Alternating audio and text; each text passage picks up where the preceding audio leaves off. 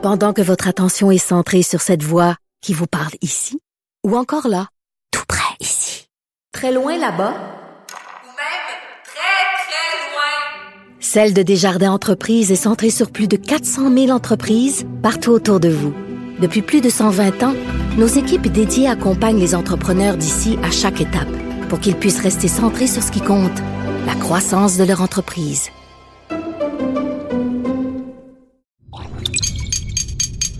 Cube Radio.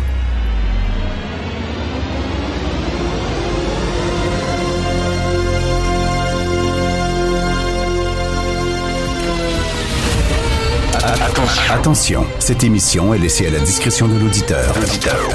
Les propos et les opinions tenues lors des deux prochaines heures peuvent choquer. Peuvent choquer. Oreilles sensibles s'abstenir. Richard Martineau. Martino. Un animateur pas comme les autres. Richard Martineau. Cube Radio. Bon mercredi tout le monde, merci d'écouter Cube Radio. Eh, les images euh, qui proviennent de l'Inde sont vraiment hallucinantes. On dirait c'est l'apocalypse là-bas. Euh, vous voyez ça là, qui brûle les gens un, peu partout dans des parcs. Euh, Les fours crématoires ne réussissent plus à fournir. Les cheminées s'effondrent parce que bien sûr ces fours-là euh, ne sont pas faits pour euh, travailler euh, 24 heures sur 24, euh, 7 jours par semaine. Donc, euh, ça va très mal là-bas. Et c'est pas seulement à cause du variant indien. D'ailleurs, je l'ai dit. C'est vrai qu'on peut le dire si on met des guillemets. Aujourd'hui, dans le Devoir, il y a un texte et on parle du variant indien avec des guillemets. Là, ça, ça, c'est correct. Donc, euh, ce n'est pas seulement à cause du variant indien avec des guillemets, ce qui se passe en Inde, c'est vraiment euh, le, le- premier ministre, euh, M. Modi, M-O-D-I, pas maudit, quoique dans son cas à lui, peut-être que on peut... euh, on peut appliquer ce nom-là parce que lui, alors que la situation était très, très préoccupante encore en Inde, il a déclaré que tout était sous contrôle, que tout était terminé, il n'y avait aucun problème. Donc, il a permis des rassemblements, euh, il a permis les rassemblements religieux. Et là, il y avait une fête qui durait plusieurs jours, une fête religieuse pour les, les hindous. Et là, lorsqu'ils ont eu la bénédiction euh, du premier ministre, fait que là, ils ont dit correct, let's go. Euh, là, ils se sont rassemblés des millions de personnes des millions, c'est nombreux en maudit, là, ils sont nombreux en Inde, donc des millions de personnes qui sont allées dans le Gange, entre autres, se rassembler et tout ça, et là, crrr, ça a été comme un, feu de paille. Donc, euh, cet homme-là euh, a des responsabilités, là, veut dire du sang sur les mains, littéralement. C'est pas seulement le variant, mais c'est lui aussi qui a totalement levé toutes les consignes en disant que c'était derrière eux. Puis euh, il y avait seulement qu'à à prier Dieu et c'est tout. Il y a plein d'Indiens qui n'ont pas voulu se faire vacciner euh, parce que bon Dieu va va, Dieu va me protéger, etc. Et donc ça, ça a donné que ça a donné ce que ça a donné. C'est-à-dire que vraiment une pandémie absolument épouvantable. Et euh, d'ailleurs dans le National Post aujourd'hui, euh, il y a Kacha Teredine euh, que vous connaissez bien. C'est une chroniqueuse qui est de droite, une chroniqueuse très conservatrice. Et pourtant elle, dit elle, est pour elle est pour les, les consignes, puis elle dit on espère que le gouvernement canadien ne s'inspirera pas, c'est-à-dire que va, tirer les leçons de ce qui s'est passé en Inde. Qu'est-ce qui s'est passé en Inde? Ben c'est ça, c'est qu'on a levé les consignes beaucoup trop tôt, alors que la situation était préoccupante. Donc, euh, Tasha Karedine dit euh, il faut, faut pas euh, répéter les erreurs que le gouvernement indien a commis. Et elle dit oui, c'est plate, on est écœuré des couvre-feux, on est écœuré des consignes, mais c'est pas fini. Tant que c'est pas pas fini et vaut mieux se serrer la ceinture encore pour un petit bout et s'assurer que on aplatisse la courbe comme on dit et qu'on en vienne à bout avant de lever euh, les consignes. Et ça pourtant c'est une fille là très à droite là. Tasha Canadienne, c'est assez à droite, assez conservatrice, elle, elle tombe pas dans le triple liberté. Pas en tout, elle pas dans ce trip-là du tout. Là. Plus dans le trip, faut faire attention, faut être solidaire. Elle n'est pas dans la liberté. D'ailleurs, la gang Liberté qui vont faire une grosse manif euh, samedi. Et la manif part du stade olympique, qui est un le plus gros lieu, bien sûr, de vaccination à Montréal. Est-ce que c'est une bonne idée?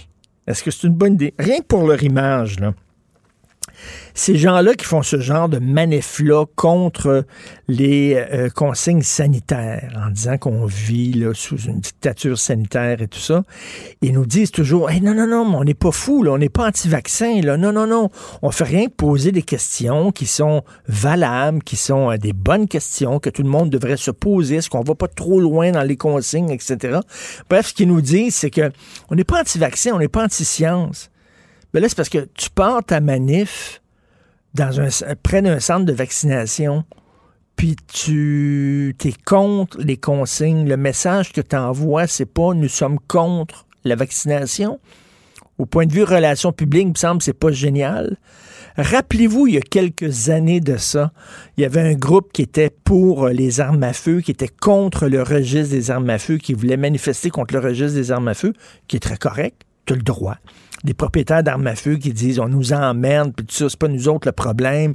Nous autres, on fait attention, on enregistre nos armes, puis tout ça. Euh, c'est des bandits le problème, etc. Bon, c'est des, des bonnes questions à poser.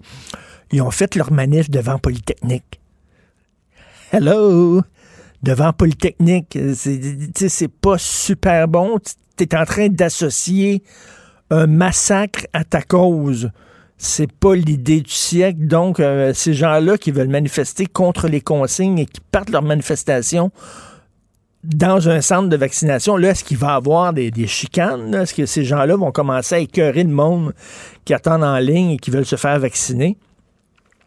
J'espère pas, mais euh, j'espère qu'ils vont changer tiens, leur itinéraire et peut-être pas partir leur manifestation euh, à partir du stade olympique, ce qui est une assez mauvaise idée. Est-ce que vous avez entendu parler de la loi C10? La loi C10, c'est une loi fédérale. On veut que le CRTC encadre les médias sociaux, c'est-à-dire encadre YouTube, euh, les balados, les podcasts, etc. Et là, il y a des gens qui craignent, à juste titre, les conservateurs, par exemple, qui disent, ben là, ça veut dire quoi, là? Ça veut dire que quoi, le CRTC euh, va euh, demander, par exemple, à YouTube d'avoir un certain contenu canadien euh, dans ses vidéos, dans les films qui sont diffusés sur YouTube, ou ça va être encadré YouTube contre les discours haineux. Parce que là, depuis quelque temps, il y a une tentation au Canada d'essayer de lutter contre les discours haineux, ce qui est très bien, mais de lutter par la censure de censurer certains discours. Et ça, ça m'inquiète. Ça, ça me fait freaker. Euh, quand on n'est pas d'accord avec une idée, on ne la censure pas. C'est ce que font les woke, là. Les woke, là, ils sont pas d'accord avec un conférencier, ils sont pas d'accord avec un chroniqueur. Ils vont faire pression euh, pour que cette personne-là perde sa job, pour que cette personne-là ne puisse plus écrire, ne puisse plus prononcer de, de conférences à l'université, n'ait pas accès à des salles de classe, etc. Ils veulent faire taire leurs ennemis plutôt que dire ben je suis pas d'accord avec cette personne-là. Cette personne-là va venir présenter une conférence et après ça on va poser des questions et je vais amener des arguments. Et c'est comme ça là, on lutte contre des idées qu'on n'aime pas par d'autres idées.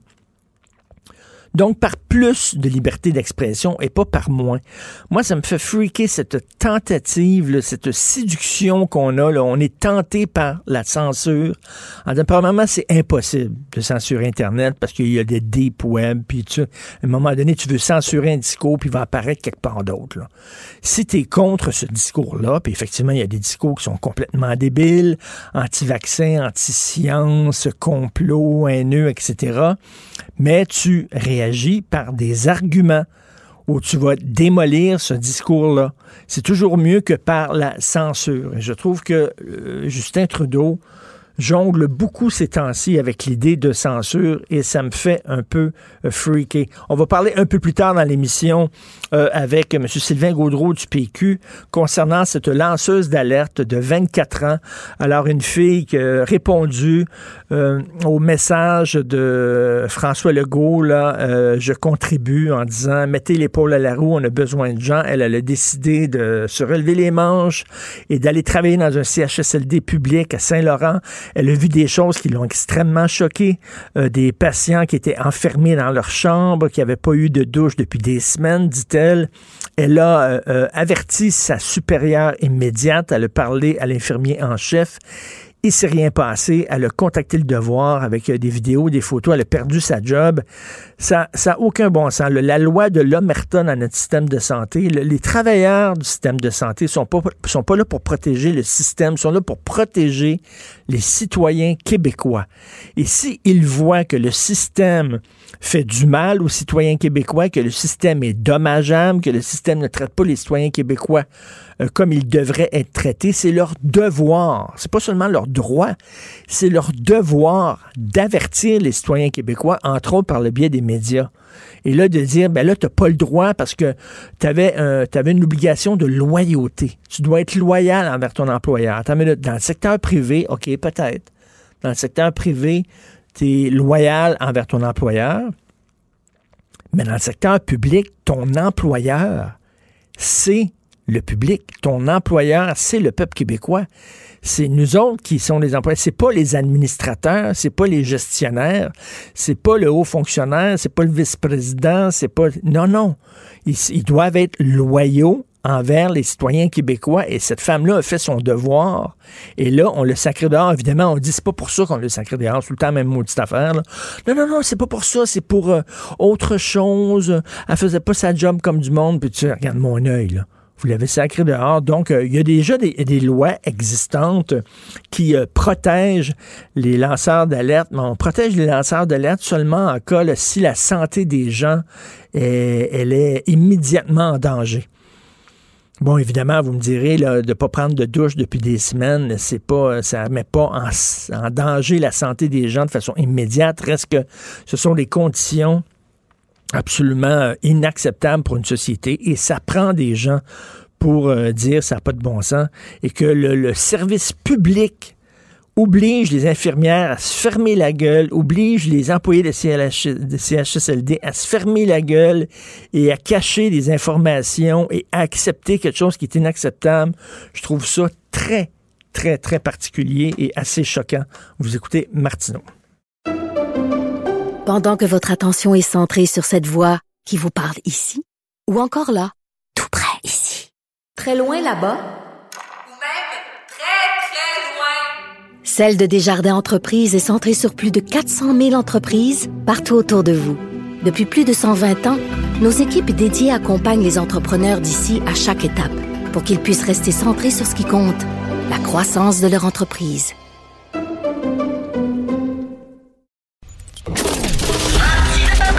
Martino, souvent imité, mais jamais égalé. Vous écoutez Martino, Cube Radio. Le, commentaire de Félix Séguin, un journaliste d'enquête pas comme les autres. Alors Félix, bien sûr, c'est la grosse nouvelle du jour. Une femme qu'on disait en pleine forme, 54 ans, donc succombée à une thrombose qui serait liée à l'AstraZeneca. Euh, bien sûr, euh, on espère que ça ne va pas freiner l'ardeur des Québécois à se faire vacciner. Non, et sa famille a démontré beaucoup euh, de courage, euh, de cette fameuse euh, résilience aussi, et d'élégance même mm. dans le dans le drame. Alors oui, Francine Boyer donc avait 54 ans lorsqu'elle est décédée le 23 avril. C'est une femme de la Montérégie, donc d'une thrombose cérébrale après avoir reçu une dose du vaccin AstraZeneca. C'est son mari qui a confirmé son identité, son mari qui s'appelle Alain Serre et Monsieur Serre euh, a, émis un communiqué, en fait, a fait les choses, si l'on veut, là, de, la, de la bonne façon, quoi. Euh, et il avait des, des messages envoyés à la population. Il aurait euh, bien pu hein, s'emporter, puis il aurait bien pu également là monter monter, monter, monter aux barricades en, en, insécurisant, disons, la population par rapport à l'administration de cette dose-là. Bien au contraire, il n'a pas découragé la population à euh, se faire vacciner, à se faire inoculer. Il les a encouragés quelle élégance, comme tu dis, le vraiment, là, il y aurait eu toutes les raisons du monde d'être en colère, puis en disant, écoutez, faites attention, ma femme était en forme, 54 ans, contrat.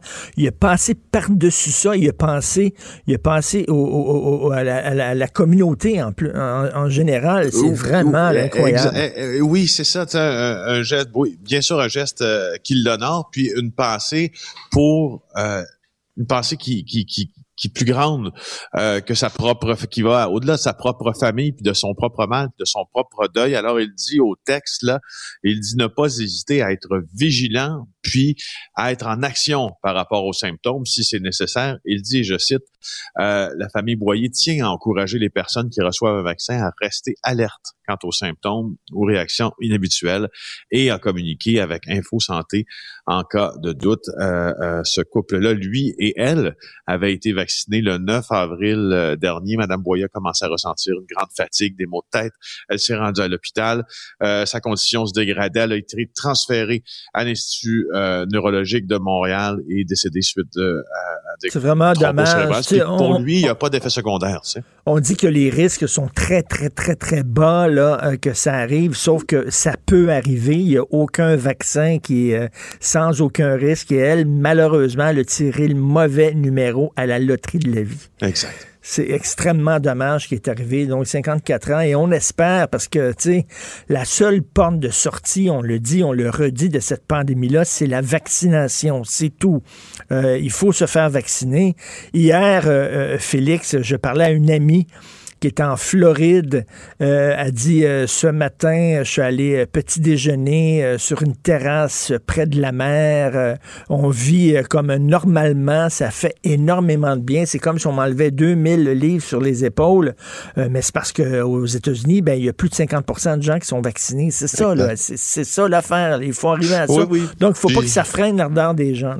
Non, puis j'entendais Richard Latendresse euh, à l'émission l'ajoute de, de, mon collègue et ami euh, Paul Larocque lundi, puis il rapportait euh, l'histoire d'un couple d'amis à lui là qui racontait s'être présenté à une pharmacie pour faire des, des emplettes normales, là, pas pour se faire vacciner.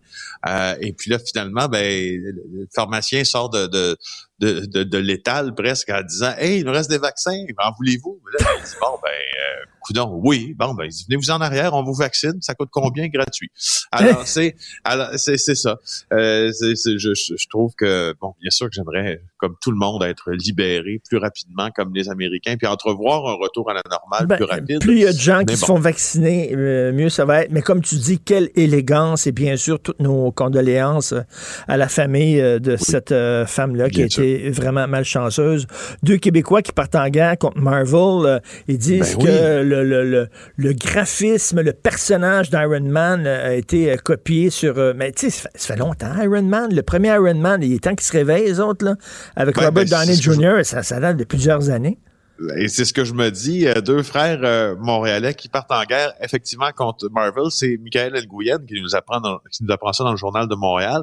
en fait, ils accusent Disney et Marvel maintenant, hein, qu'ils accusent, ils accusent de plagiat plagiat pour le design de la nouvelle, la nouvelle, hein, pas l'ancienne, la nouvelle armure du célèbre personnage. Là est la différence, Richard, parce qu'effectivement, ça existe depuis longtemps, Iron Man, mais il semble qu'il y a une nouvelle armure. Moi, je suis loin d'être un, fan des films de super-héros, alors j'ai de la difficulté à te dire si effectivement ça y ressemble, parce que je regarde les deux images, moi, je n'y vois pas beaucoup de ressemblance. Euh, mais ce qui est important, c'est de, ben, puisque c'est une chronique où on parle beaucoup de ce qui se passe devant la justice, c'est de dire que euh, qui, qui, qui, se sont adressés aux tribunaux Ben et Raymond Lai dans une poursuite civile en plus, puis elle a été rendue publique hier au Palais de justice de Montréal. Alors je voulais juste euh, en, en, glisser un petit mot parce que c'est pas à tous les jours que tu vois passer au greffe civil à Montréal une poursuite qui dit wow, deux Québécois qui poursuivent ben Disney. oui, écoute, il y en a eu beaucoup là, hein. des Iron Man qui ont été dessinés au fil des années. Est-ce que ça ressemble plus leur uniforme, euh, leur armure ressemble plus à d'autres armures? écoute, je sais vraiment pas. Toi non plus, euh, hein, c'est un peu. Euh, vraiment, ça se peut-tu qu'on soit à la limite entre ne pas le savoir et ne pas vouloir le savoir? hey, Félix, hier, je m'en voulais après t'avoir parlé parce que je voulais aborder un fait divers avec toi qu'on a oublié d'aborder hier. C'est l'histoire de ce musicien qui est en procès pour avoir tué un de ses amis musiciens. Alors, lui, c'est tellement flyé. Alors, ce qu'il dit, lui, c'est que, bon, lorsqu'il avait été arrêté par la, par la police, il avait dit, euh, oui, c'est moi qui ai tué euh, mon, mon, ami, etc. Donc, maintenant, il y a un procès et il dit, non, non, non, c'est pas moi qui l'ai tué, mais c'est parce que ça fait longtemps qu'on cherche son corps à ce gars-là. Donc, je me suis dit, il faut vraiment que les Québécois euh, fassent une recherche là, pour essayer de trouver où il est. Donc, ce que je vais faire, c'est que je vais dire c'est moi qui l'ai tué. Je vais me faire arrêter. Il va avoir un procès et là, ça va mettre la lumière sur ce gars-là. Et là, soudainement, il va avoir comme un- une quête pour aller chercher. C'est n'importe quoi.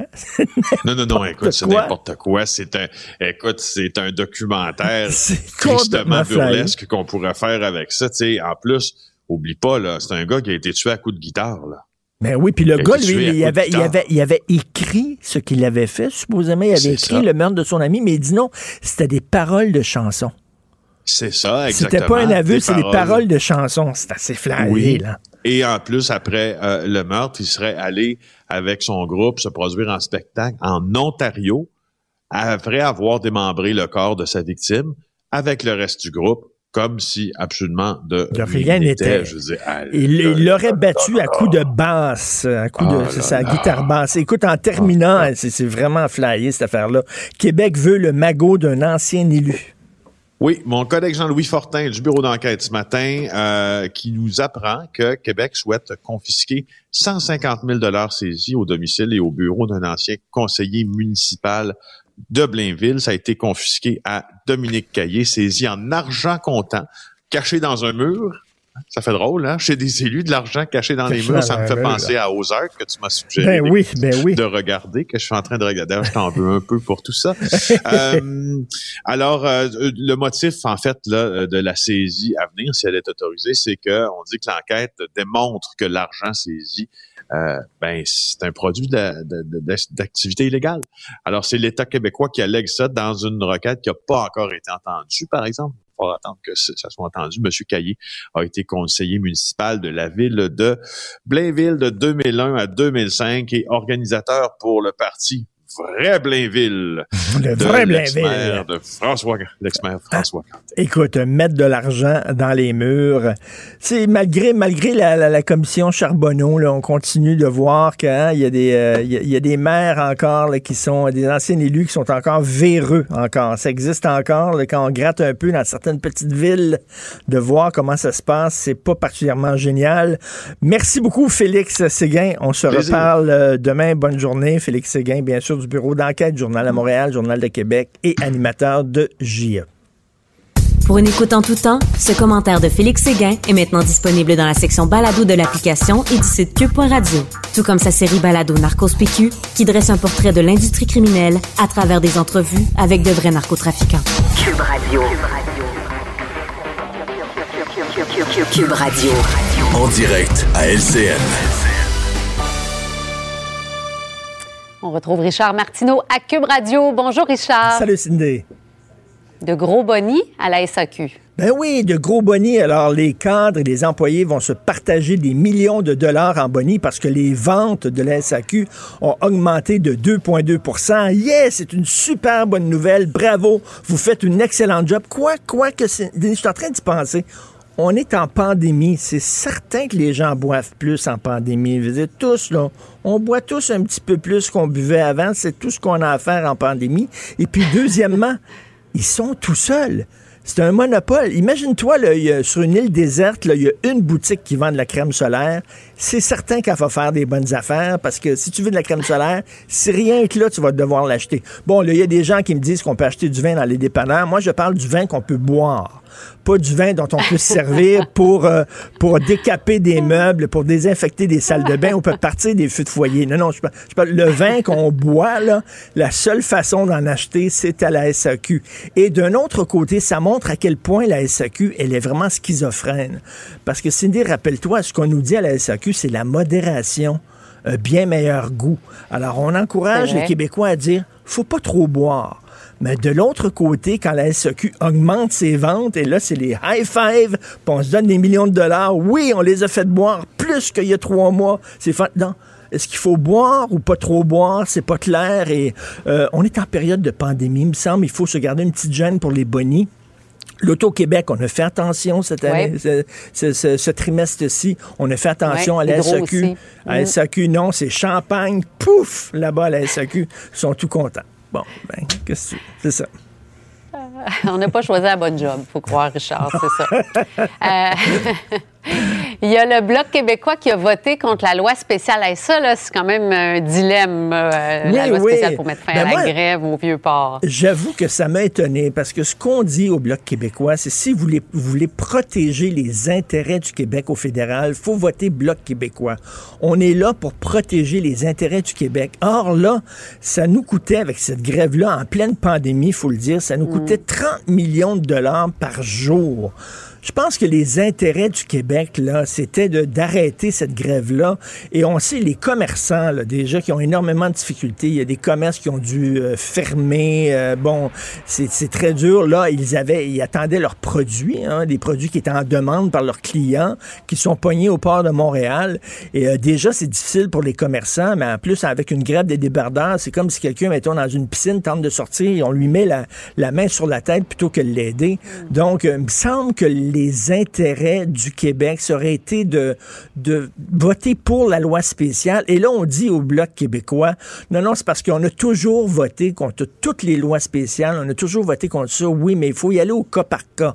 Il faut mettre ça dans son contexte. On est en période de pandémie, là. Je veux dire, une loi spéciale n'est pas mauvaise en soi. Ça dépend du contexte. Et euh, au Bloc québécois, on est séparés en deux. Je parlais de schizophrénie tantôt pour la SAQ. Au Bloc québécois, ben, il y a un côté qui est nationaliste, protéger les intérêts du Québec, mais de l'autre côté, c'est leur côté gauche. hein. On protège les syndicats, on est du côté des syndicats. Et là, entre protéger les intérêts des Québécois et protéger les syndicats, on a choisi les syndicats contre les intérêts du Québec. Ça fait lever quelques sourcils ce matin. J'avoue que je ne la comprends pas trop trop, mais M. Blanchet s'est expliqué. Il est contre toute loi spéciale. Il veut rien savoir. Richard, bonne émission. Merci. On va aller À prendre demain. du vin ce soir, puis ça va aider les gens. À vin. Ben petit oui. verre de vin. Pas le choix. Bonne journée. Salut. Pendant que votre attention est centrée sur vos urgences du matin, vos réunions d'affaires du midi, votre retour à la maison ou votre emploi du soir, celle de Desjardins Entreprises est centrée sur plus de 400 000 entreprises à toute heure du jour. Grâce à notre connaissance des secteurs d'activité et à notre accompagnement spécialisé, nous aidons les entrepreneurs à relever chaque défi pour qu'ils puissent rester centrés sur ce qui compte, le développement de leur entreprise.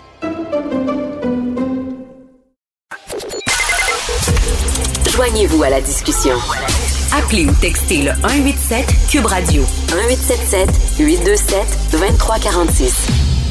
Alors, euh, on vient d'apprendre la mort de Minou Petrovski, hein, qui était euh, chroniqueuse culturelle, qui était critique de cinéma. Je veux seulement le souligner parce que moi, euh, quand j'ai commencé ma carrière dans le milieu des médias, c'était comme critique de cinéma. J'avais quoi, 18, 19 ans.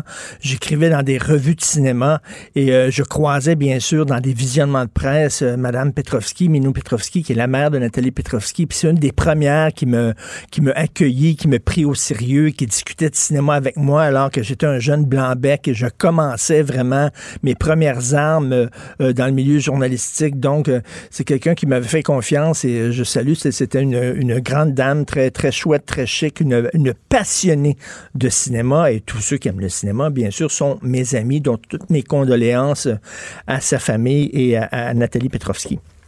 Maintenant, on va parler d'un de mes sujets préférés, le régime chinois. Euh, alors, euh, Radio-Canada qui a sorti toute une histoire hier. Il y a un géant chinois, euh, BGI, euh, spécialisé dans la génétique, la, la biologie, et qui est très charitable. hein. Il y a des laboratoires ici au Canada qui ont différents projets, mais il leur manque de financement. Et là, soudainement, pouf, qu'est-ce qui arrive? Ben, BGI arrive et dit, on va vous aider, nous. On va vous donner de l'argent pour euh, vos recherches et tout ça. Et là, il y a des gens qui sont inquiets en disant, ben, écoutez, c'est intéressé, là. Cette charité-là d'un géant chinois proche du gouvernement s'est intéressé, c'est parce qu'ils veulent mettre la main sur des données concernant la génétique des Canadiens. Et euh, c'est inquiétant. Nous allons parler avec euh, M. Guy Saint-Jean, que vous connaissez bien, ancien ambassadeur du Canada en Chine de 2012 à 2016. Bonjour, M. Saint-Jacques. Euh, bonjour, M. Martineau. Est-ce que vous connaissiez ça, vous, cette firme-là, BGI? Oui, ben c'est ça, c'est une firme, c'est un des, comme vous l'avez dit, un des géants euh, chinois. Puis, en fait, quand on regarde les priorités euh, économiques du gouvernement chinois, il n'y a pas de cachette là-dessus dans leur projet le Made in China 2025. C'était un secteur qui était identifié où la Chine veut devenir un champion mondial. Ça a été répété dans leur plan quinquennal qui vient de commencer. Et puis, euh, euh, dans leur cas, euh, tout est permis pour devenir un, champion. ils n'ont pas hésité à voler de la technologie pour fabriquer des séquenceurs. Puis, ils veulent donc devenir un des premiers grands fournisseurs. Et puis, bien sûr, ils ont compris la grande valeur de l'information que mm-hmm. leur système permet de, de rassembler. Et là, c'est ça, ils aident des entreprises canadiennes, aider en, guillemets, parce que bien sûr, c'est intéressé.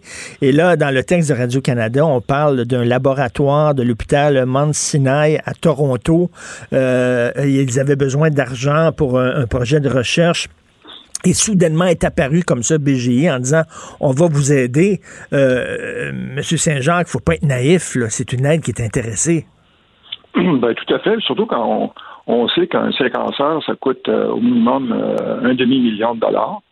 Et puis euh, là-dessus, il faut dire aussi que les Chinois savent depuis longtemps qu'il y, a des secteurs au Canada où la recherche, c'est de la recherche de pointe, entre autres dans le secteur biomédical, il y a aussi dans le secteur des communications. C'est pour ça que aussi l'autre grande compagnie Huawei investit beaucoup au Canada puis développe des partenariats avec des universités. Puis là-dessus, je pense qu'il faut que les universités fassent preuve de plus de rigueur, puis les, grandes institutions comme euh, euh Mont Sinaï euh, à Toronto, parce que c'est, comme vous le dites, c'est toujours une coopération intéressée. Il y a des motifs ultérieurs. Cette compagnie-là veut dominer le marché. Puis, en plus, euh, moi, je pense qu'il faut faire des vérifications pour s'assurer quand on dit que les données ne sont pas partagées avec avec la Chine, ça s'en va pas en Chine. Est-ce qu'il y a quelqu'un qui a fait des, vérifications? Parce que j'ai des inquiétudes là-dessus aussi. Oui, c'est ça. Et bon, bien sûr, c'est un géant, mais leurs intérêts pas seulement économiques. Ils veulent pas seulement faire de l'argent. Il y a aussi des intérêts de, sécurité nationale en Chine. C'est-à-dire que, euh, en fait, c'est euh, le contre-espionnage américain qui a tiré la sonnette d'alarme en disant que le, gouvernement chinois, euh, sous prétexte d'aider des laboratoires à gauche et à droite, ce qu'ils veulent faire, c'est mettre la main sur, euh, sur le secteur des recherches en génétique à des fins, entre autres, de répression et de surveillance chez eux. Là. Oui, puis aussi de.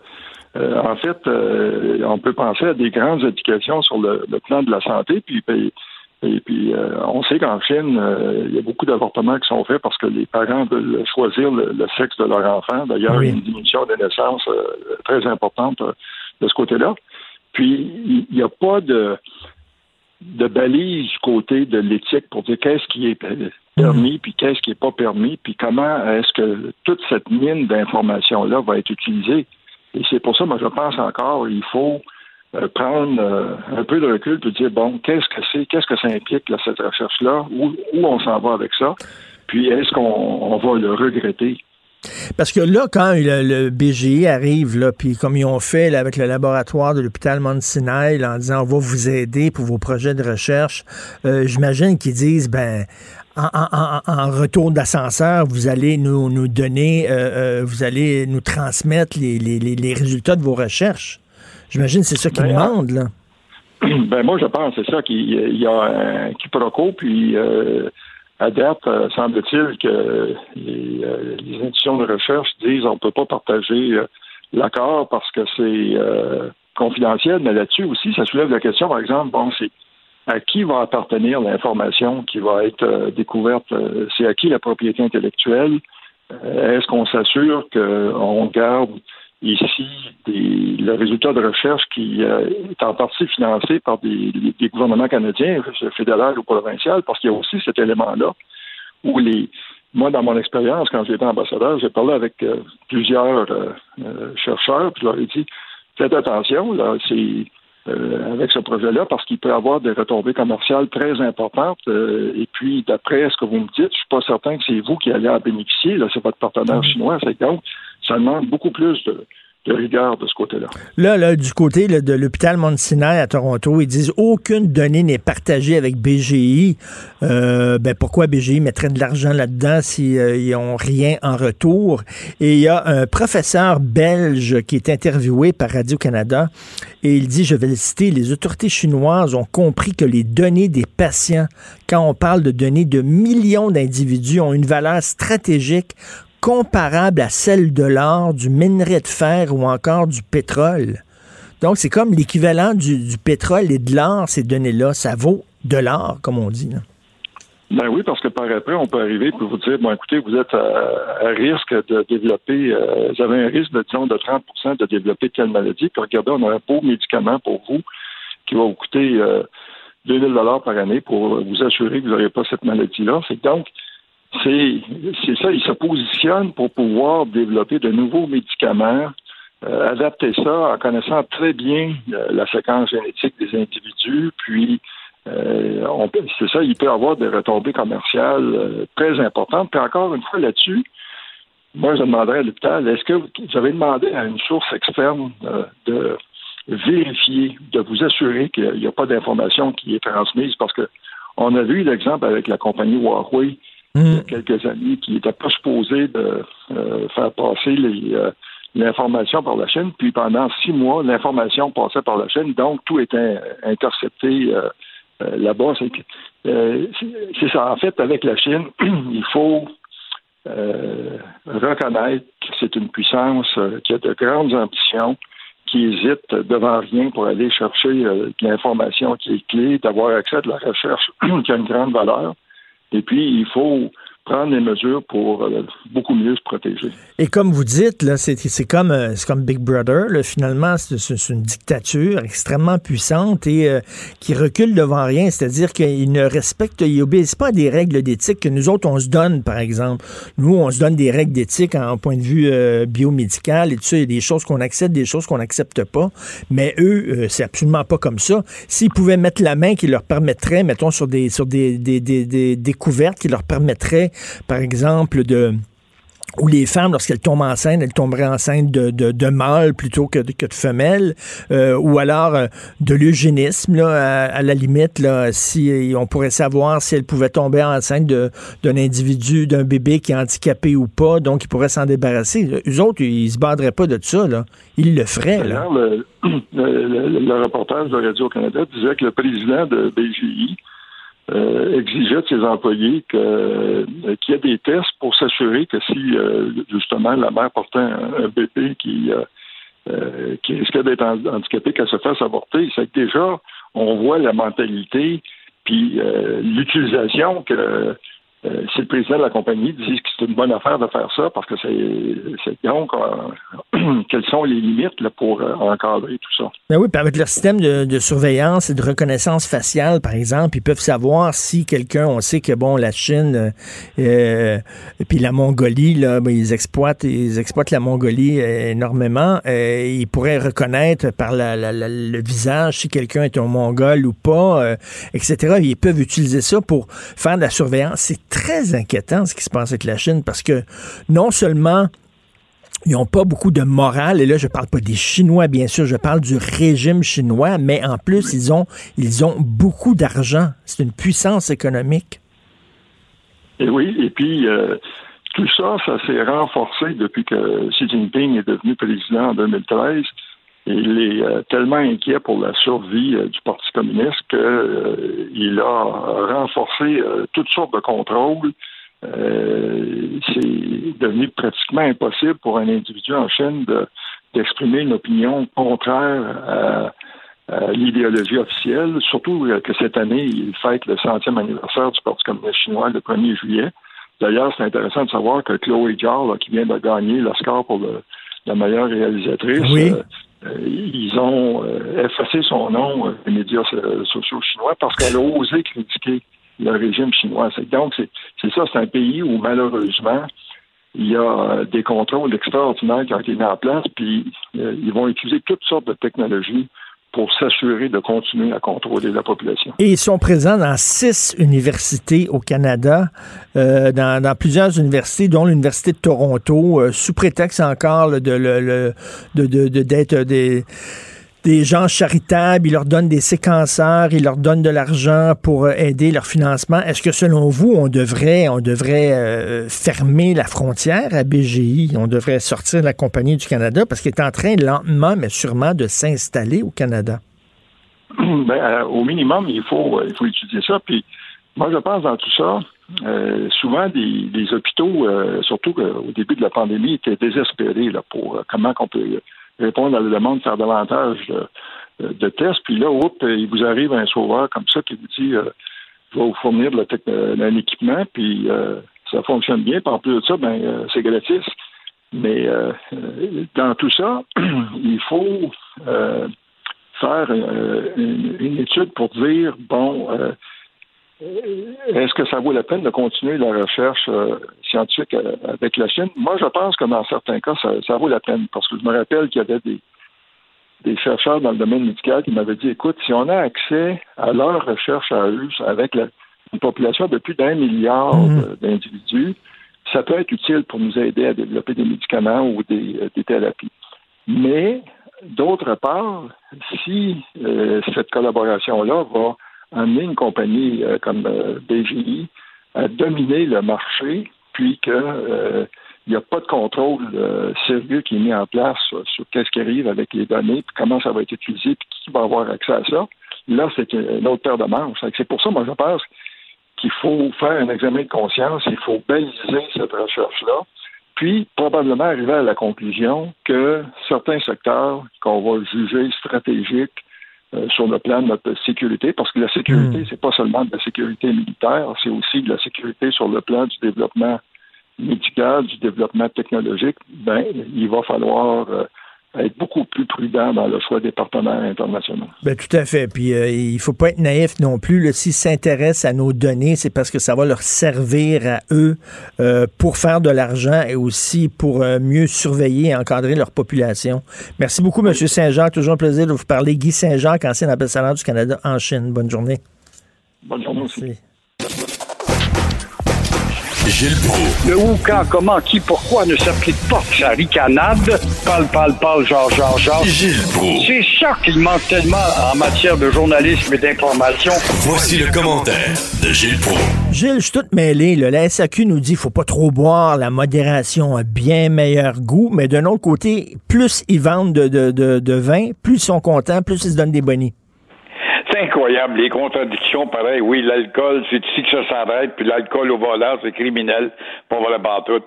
Alors, comme la SQ n'a jamais tant fait d'argent depuis l'arrivée de la COVID, les désespérés de la solitude, ceux qui sont à la maison embroyés puis qui se disent prisonniers de la COVID, ont acheté plus que jamais de bouteilles. En 2019-20, la SAQ avait vendu pour 3 milliards et demi de dollars grâce à ces déprimés qui, à la maison, buvaient beaucoup plus. Et pour cette année, on n'a pas encore les chiffres de 2021. Mais euh, ce qu'on sait, on n'a même pas les chiffres, mais on sait que les petits et gros cadres, les petits et gros cadres, il y en a toutes sortes de cadres la SAQ, vont se partager quelques millions de dollars alors qu'on n'a même pas les résultats de l'année, l'année financière. L'an passé, ils étaient, ils étaient quoi, le 1879, moyen cadre, gros cadre, petit cadre, à patauger dans le baril de 9 880 000 piastres. Tout cela, ça s'appelle le malheur des uns qui fait le bonheur des autres. Pendant ce temps-là, à Hydro-Québec, ils ont déjà fait de l'abus, mais au moins ils sont plus modestes cette année, eux autres. Et l'Auto-Québec, eux autres, ici, ils marchent à cœur les deux jambes.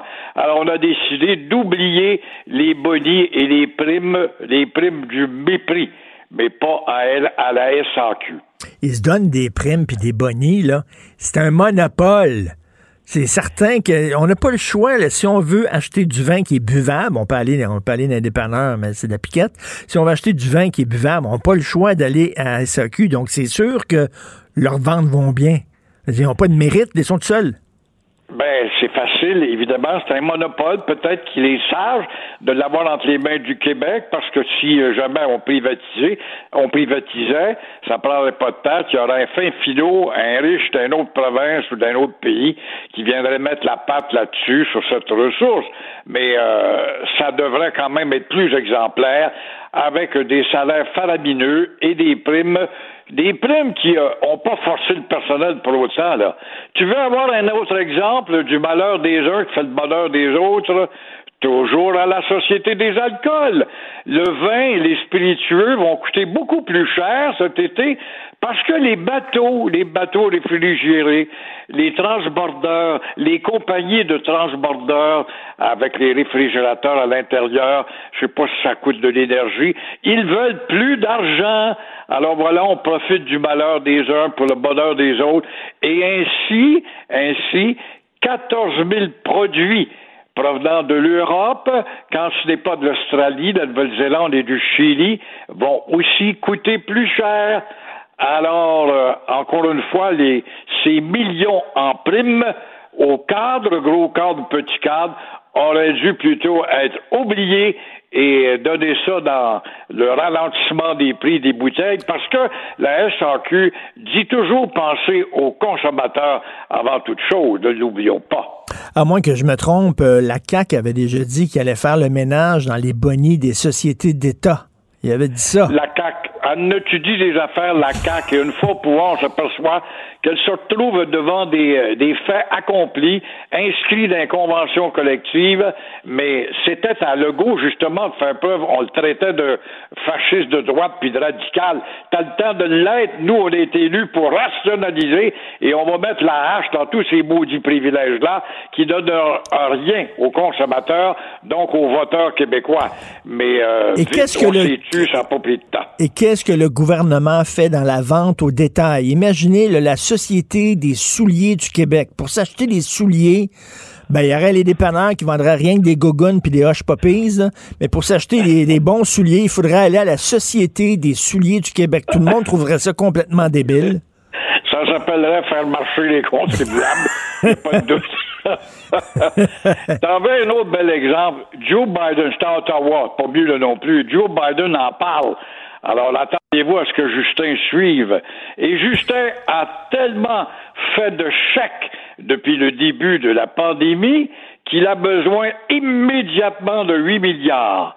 Or, pour trouver cet argent, 8 milliards, eh bien voilà, appuyé par ses amis du NPD aux communes, Justin pourrait nous arriver avec une taxe sur les produits excessifs alors, si vous êtes à la tête d'une entreprise qui ose avoir un chiffre d'affaires de plus de 10 millions de dollars, vous allez faire partie justement du scénario fédéral.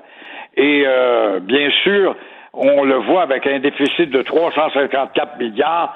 Attendez-vous à ce qu'il y ait bien d'autres petites taxes par-ci, petites taxes par-là, puis c'est permis, puis tout ce que vous pouvez imaginer pour renflouer le nombre de chèques que Trudeau a fait.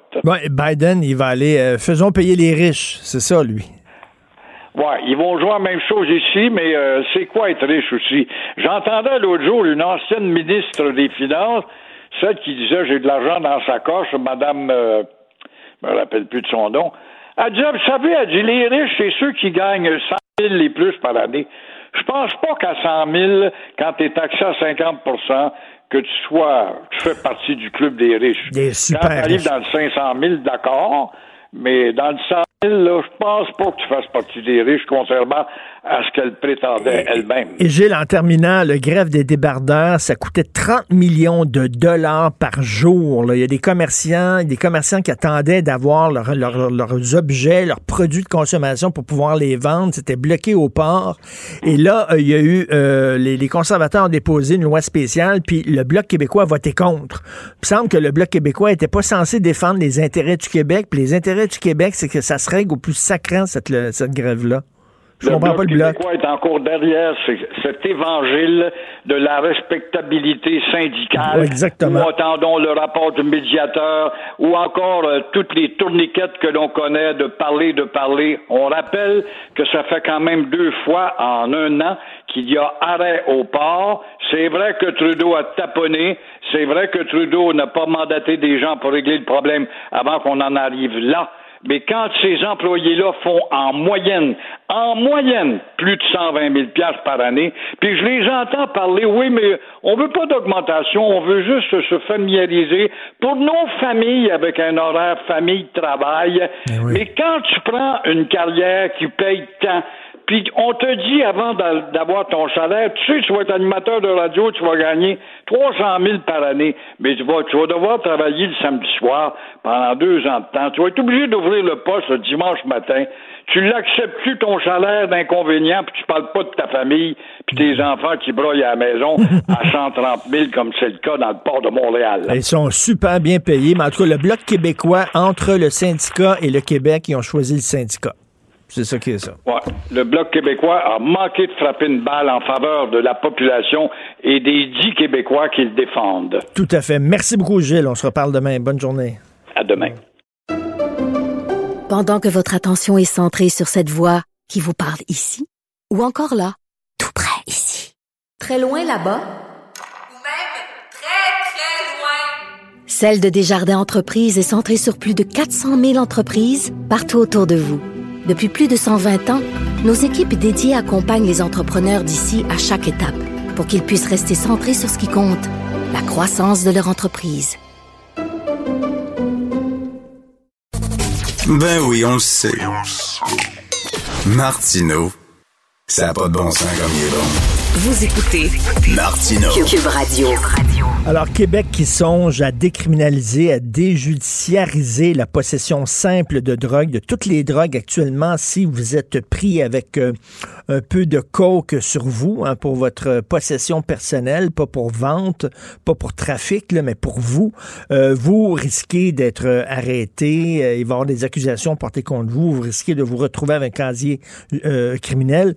Et là, ce qu'on dit, c'est qu'on va, on va traiter ça pas sous l'angle de la criminalité, mais sous l'angle de la santé publique. On va vous traiter pas de bandit, mais comme quelqu'un qui est malade et qui a besoin de soins. Nous allons en parler avec Mme Anne-Élisabeth Lapointe, directrice générale de la maison Jean Lapointe. Bonjour, Mme Lapointe. Bonjour. Est-ce que c'est une bonne nouvelle pour vous? Ben, écoutez, en fait, est-ce que c'est une bonne nouvelle?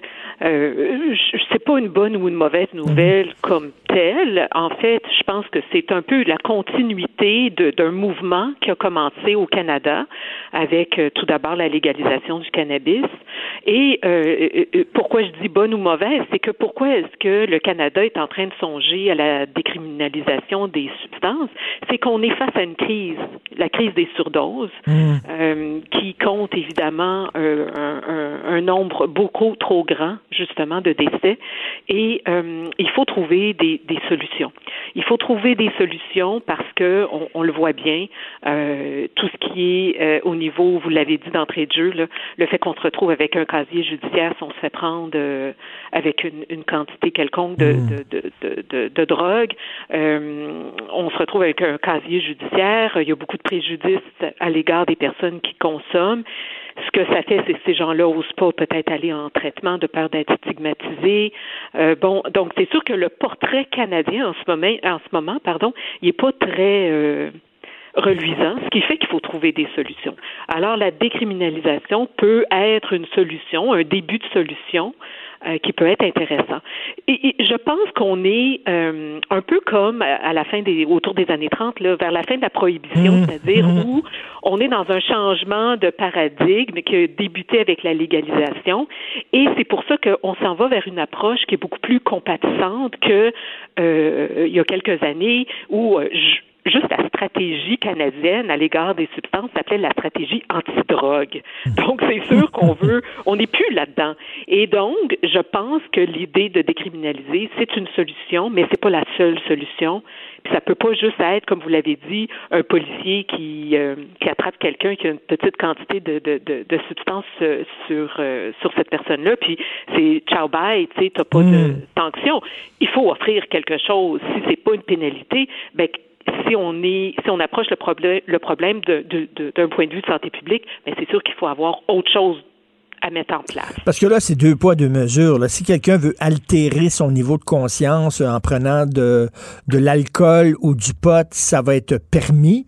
Mais s'il prend une autre drogue, ça sera pas permis. Pourtant, c'est les mêmes effets auprès de lui. Et derrière vous, à la maison, Jean Lapointe, Madame Anne-Elisabeth Lapointe, vous voyez des dégâts causés par l'alcool, c'est-à-dire de la violence conjugale, de la violence, des gens qui perdent leur emploi, etc. Et pourtant, c'est légal. Oui, puis vous abordez en fait un autre point qui va devoir justement être adressé parce que si on, on décriminalise justement les substances, si on décide de revoir euh, et d'encadrer les autres substances, ben il va falloir à un moment donné regarder aussi comment on agit par rapport à l'alcool, parce que l'alcool, c'est effectivement la drogue qui fait les plus, le plus de ravages. Ben oui. Et donc, et, c'est pas, oui, il y a quand même un encadrement, c'est illégal, en bas de 18 ans.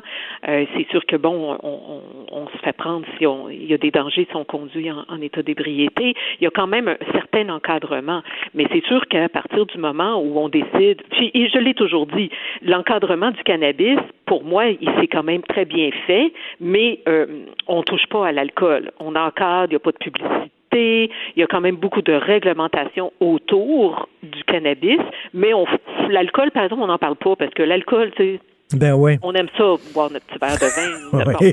Alors, c'est ça. Donc, effectivement, je pense que euh, d'ici quelques temps, quelques années, on pourra pense qu'on ne pourra plus faire abstraction de l'alcool quand on va aller parler de décriminalisation, peut-être éventuellement, ou éventuellement de la légalisation là, des substances. C'est ça. Et quelqu'un, bon, euh, c'est pas un trafiquant, quelqu'un qui achète énormément de, de, de, kilos de coke pour la revendre, c'est une chose. On peut dire que c'est un criminel, mais quelqu'un qui achète de la drogue parce que bon, il a une dépendance personnelle, c'est pas la même chose. C'est pas un bandit. Et puis, c'est un autre aussi, c'est un autre tabou, Madame Lapointe, c'est-à-dire que euh, il y a des gens qui sont alcooliques qui ne peuvent pas fonctionner, ils sont toujours un peu chauds d'ail, ils ont tout le temps besoin d'alcool, etc. Mais il y a des gens qui, une fois de temps en temps, aiment ça se dévisser la tête. Comme je dis, là, aiment ça de temps en temps euh, se sous la gueule un samedi soir. Là. Ils le font pas toujours. Peut-être la même chose avec la drogue aussi. Là. Moi, je, je, mm-hmm. je parle souvent des spécialistes, là, des experts, puis qui me disent, ben il y a des gens qui sont addicts, qui sont accros, qui en ont besoin, qui sont prêts à vendre leur mère pour avoir leur dose. Mhm. Mais il y a des gens qui peuvent prendre leur petite ligne de coke une fois par mois dans un party, puis c'est tout. Puis ils peuvent gérer ça. Ça, c'est un tabou, ça aussi, là. Oui, absolument. Euh, vous le nommez tellement bien. En fait, c'est comme si là, évidemment, le cannabis, parce qu'on l'a légalisé, on, on, on, on, accepte justement la consommation de, de cannabis de plus en plus. L'alcool, bon, évidemment. Et les autres substances, non. Effectivement, on, on, est mal vu si on consomme autre ben chose que ces deux substances-là. Puis effectivement, et c'est pour ça, je pense que euh, d'essayer de, d'avoir une approche qui est beaucoup plus dans le caring et euh, que si justement quelqu'un se fait attraper, comme vous dites, avec une petite quantité d'une substance, que ce soit de la cocaïne ou autre chose, mais il faut que justement le, ben, le policier soit capable, évidemment, ben, il faut que lui ait des balises très claires par rapport à ce qu'il doit faire. Mais c'est sûr qu'il faut, je pense, évaluer cette personne-là et regarder est-ce que c'est une consommation occasionnelle, récréative? Ce qu'on veut, c'est minimiser les risques. On veut minimiser les dangers. Puis ce qu'on veut, c'est arrêter d'envoyer tout le monde en prison ben parce que bon, c'est pas une solution. Puis comme vous dites, c'est pas tout le monde qui en a besoin, puis c'est pas tout le monde qui en veut. Il faut des solutions de rechange. Et encore une fois, le traitement, c'est une bonne solution de rechange. Mais euh, euh, votre monsieur là, qui consomme une fois de temps en temps, c'est pas pour lui le traitement. Ben non. Alors, qu'est-ce qu'on fait? Il faut justement au moins évaluer, informer la personne des risques, bon, etc., etc. Ceci dit, le gros défi, si on décriminalise, ça va être, ben, c'est quoi la quantité? C'est à partir de quand qu'on se dit, hmm. OK, à partir de tel. Parce que hmm. la personne, là, qui a du fentanyl sur lui, euh, sur elle, puis l'autre qui a, euh, je, dis n'importe quoi, là, des pilules d'oxycontin, pas pareil. Le fentanyl, une minuscule dose peut euh, tuer quelqu'un. Mm, Mais mhm. bon, ça va prendre plus qu'une pilule pour tuer quelqu'un d'Oxycontin. Donc, il y a ça qui est un défi majeur. Donc, oui, on commence à parler de décriminaliser, mais on- on n'est pas prêt à le mettre en pratique parce que il va falloir que tout le monde soit concerté là-dedans parce que c'est c'est- vrai qu'on stigmatise beaucoup les gens, mais on stigmatise aussi une certaine population parce que monsieur qui, qui, qui, qui- qui veut faire une petite ligne de coke, c'est une chose, mais la personne qui est euh, Accro, là. Ben oui, peut-être, mais la personne qui euh, peut-être est défavorisée, Mm. euh, quelqu'un qui est pauvre, quelqu'un Mm. qui est une minorité visible, euh, quelqu'un qui justement peut-être euh, euh, euh, consomme une drogue qui est peut-être un peu plus dangereuse, on va dire. Cette personne-là, elle, elle va être stigmatisée, puis elle aura peut-être pas le même traitement que monsieur avec sa petite ligne de coke. Donc, i- i- il faut regarder que cette personne-là, admettons, là, je vais un peu plus loin, mais cette personne-là euh, qui se retrouve en, en- on va dire en prison, euh, euh, qui est déjà pauvre, qu'est-ce qui arrive à la famille? Ça n'a pas de bon sens là. Admettons que c'est lui le pourvoyeur, peu importe là, qui vend de, de la drogue ou non. Ben lui, qu'est-ce qui, qu'est-ce qui arrive à la famille? Elle est encore plus pauvre, elle est encore plus démunie. Euh, Et se retrouve évidemment, et la personne après ça sort de prison avec un casier judiciaire, bonne chance pour trouver une job. Donc c'est ça qu'il faut arrêter. Il faut arrêter toutes, tous tous les ravages qu'en ce moment notre approche au niveau de, de, de, de, l'usage de substances, il faut la changer. Là, ça marche pas. Tout à fait. Et vous, euh, vous êtes au front, là, vous vous, euh, dealez là, avec des, toxicomanes, des gens qui ont, ont des problèmes de dépendance. J'imagine que vous, vous traitez aussi des gens qui sont, qui sont dépendants du cannabis, parce que ça existe. hein. Il y en a des gens qui sont dépendants du cannabis. Est-ce que vous avez vu, vous, une hausse marquée à la maison Jean Lapointe depuis que c'est légal, le cannabis? Non, en fait, euh, et c'était quelque chose qu'on savait là, euh, qui, qui augmenterait pas nécessairement, euh, parce que euh, de toute façon, les gens qui consomment du cannabis et que, admettons, nous, de l'extérieur, on trouve que c'est problématique, ces gens-là, euh, très souvent, ne voient pas que c'est problématique. Donc, ils font très peu de demandes d'aide. Alors, le, le, le, le- je vous dirais qu'on a peut-être un 10% de notre clientèle qui vient pour le cannabis, puis c'est c'est 10 depuis bien des depuis années. bien des années. Mais c'est surtout le polytoxicomane, si je peux l'appeler comme ça, la personne qui va euh, euh, donc avoir une problématique avec plusieurs substances. Le cannabis en fait partie. Mais la personne, juste pour le cannabis, j'en vois très peu euh, à la maison Jean Lapointe. Et de toute façon, les derniers chiffres au niveau de la consommation du cannabis, nous au Québec, on a été, on est vraiment une des provinces qui a pas, on n'a pas vu une hausse très marquée depuis la légalisation là, euh, du cannabis. Ben c'est ça, on l'a vu, là, on l'a vu, on est une des provinces qui consomme le moins, le moins de cannabis. Et en terminant, il faut se rappeler, hein, Madame Lapointe, là, avant la SEQ, il y avait la régie des alcools, puis avant la régie des alcools, il y avait la commission des liqueurs. La commission des liqueurs, là, on rentrait là, là, ce qu'on me dit, moi je me, je me souviens pas, j'étais trop jeune, mais on rentrait là, tu peux-tu me donner mon flasque de gin?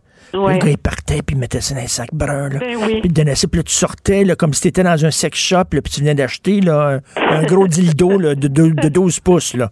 Un peu coupable, puis tu sortais avec... on a, on a cheminé depuis ce temps-là. là. Oui, oui, et tant mieux, tant mieux. et tant c'est ce mieux. que je peux vous dire. Et puis, euh, euh, euh, je vous dirais aussi en terminant qu'il faut que si on, on, on pense à décriminaliser, que les coûts qu'on va sauver, disons, euh, les coûts liés à la criminalité, il va falloir les mettre justement au niveau de la prévention et du traitement. Euh, parce que euh, je- malheureusement, je vais reprendre l'exemple de mon monsieur défavorisé, qui lui, admettons, on va lui offrir d'aller en traitement, même s'il veut, s'il n'y a pas les moyens d'y aller parce qu'il faut payer, ben on n'a rien réglé. Alors moi, c'est ce que je vous dirais, c'est qu'à ce moment-là, il va. C'est pour ça que c'est intéressant qu'on en parle, mais je Ben pense oui. pas que ça va se faire tout de suite. Ben, c'était un plaisir de vous parler, Madame Anne-Elisabeth Lapointe. Et puis, euh, je lève mon chapeau à la maison Jean Lapointe et tout le travail que vous faites, qui est un travail extrêmement important. Merci beaucoup. Merci à vous. Merci, bonne journée. Au revoir. La chronique argent. Une vision des finances pas comme les autres. Yves Daou, ben, je parlais d'alcool, justement. Ça va bien, SAQ, hein? Ça va très, très bien. Puis, en, en fait, euh, comme tu disais sur XN, tu sais, le slogan, là, la modération bien le meilleur goût. Dans le cas de, des bonnies à la SAQ, ça n'a pas l'air que la modération euh, va être euh, Ben effective pour 2020-2021. En fait, hier, euh, ce que j'aime euh, de ces événements-là, qui est l'étude des crédits à l'Assemblée nationale, c'est la première fois que les PDG se retrouvent devant les députés. C'est toute l'année, ils sont devant de leur conseil d'administration, ils sont devant des journalistes économiques, mais pour une fois, ils se retrouvent devant des députés qui, eux autres, euh, évidemment, ils ne sont pas dans tous les jours dans les affaires financières, mais là, ils posent les bonnes questions. Et donc, hier, euh, la PDG, quand patronne de la SAQ s'est fait poser la question est-ce qu'il euh, y aurait des bonnies pour les employés euh, et cadres de la SAQ? Et elle a confirmé que oui, contrairement aux d'autres sociétés d'État comme l'Auto-Québec et l'Auto-Québec qui ont choisi de mettre la pause sur leur prime, ben, eux, cette année, euh, ils vont avoir leur bonnie. Je te rappellerai qu'en 2019-2020, les 1879 employés et cadres étaient partagés 9,8 millions.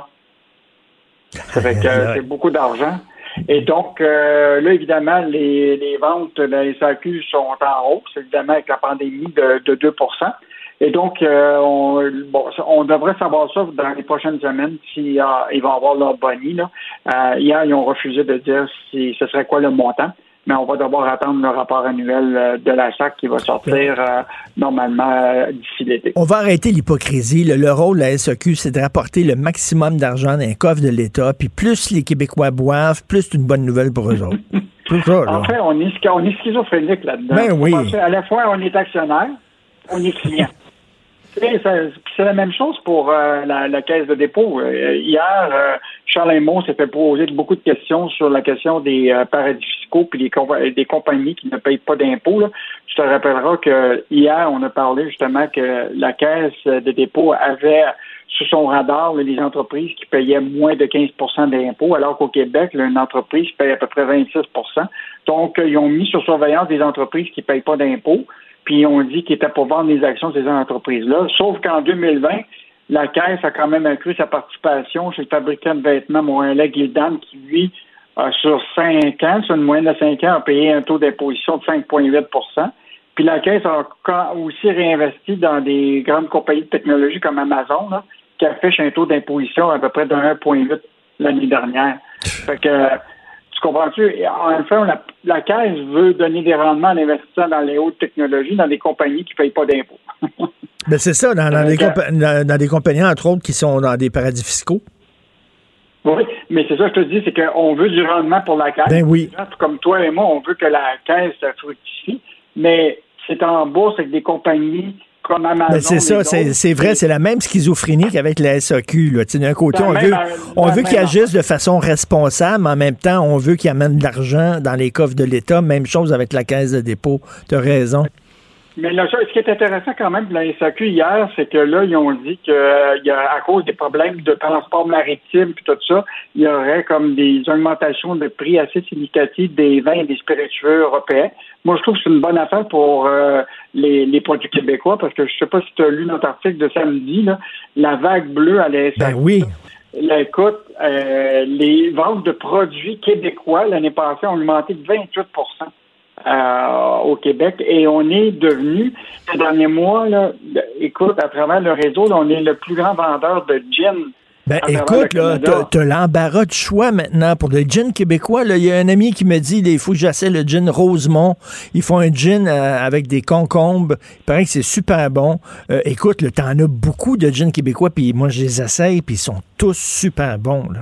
Il y a une augmentation de 47 en l'espace d'un an du volume de litres vendus de gin euh, du Québec. Là. Fait que, euh, mettons qu'on on, on est bon là-dedans. Oui, buvons québécois. Et euh, écoute, euh, le bloc euh, qui n'a pas voulu appuyer la loi spéciale sur la grève des débardeurs, c'était étonnant, ça.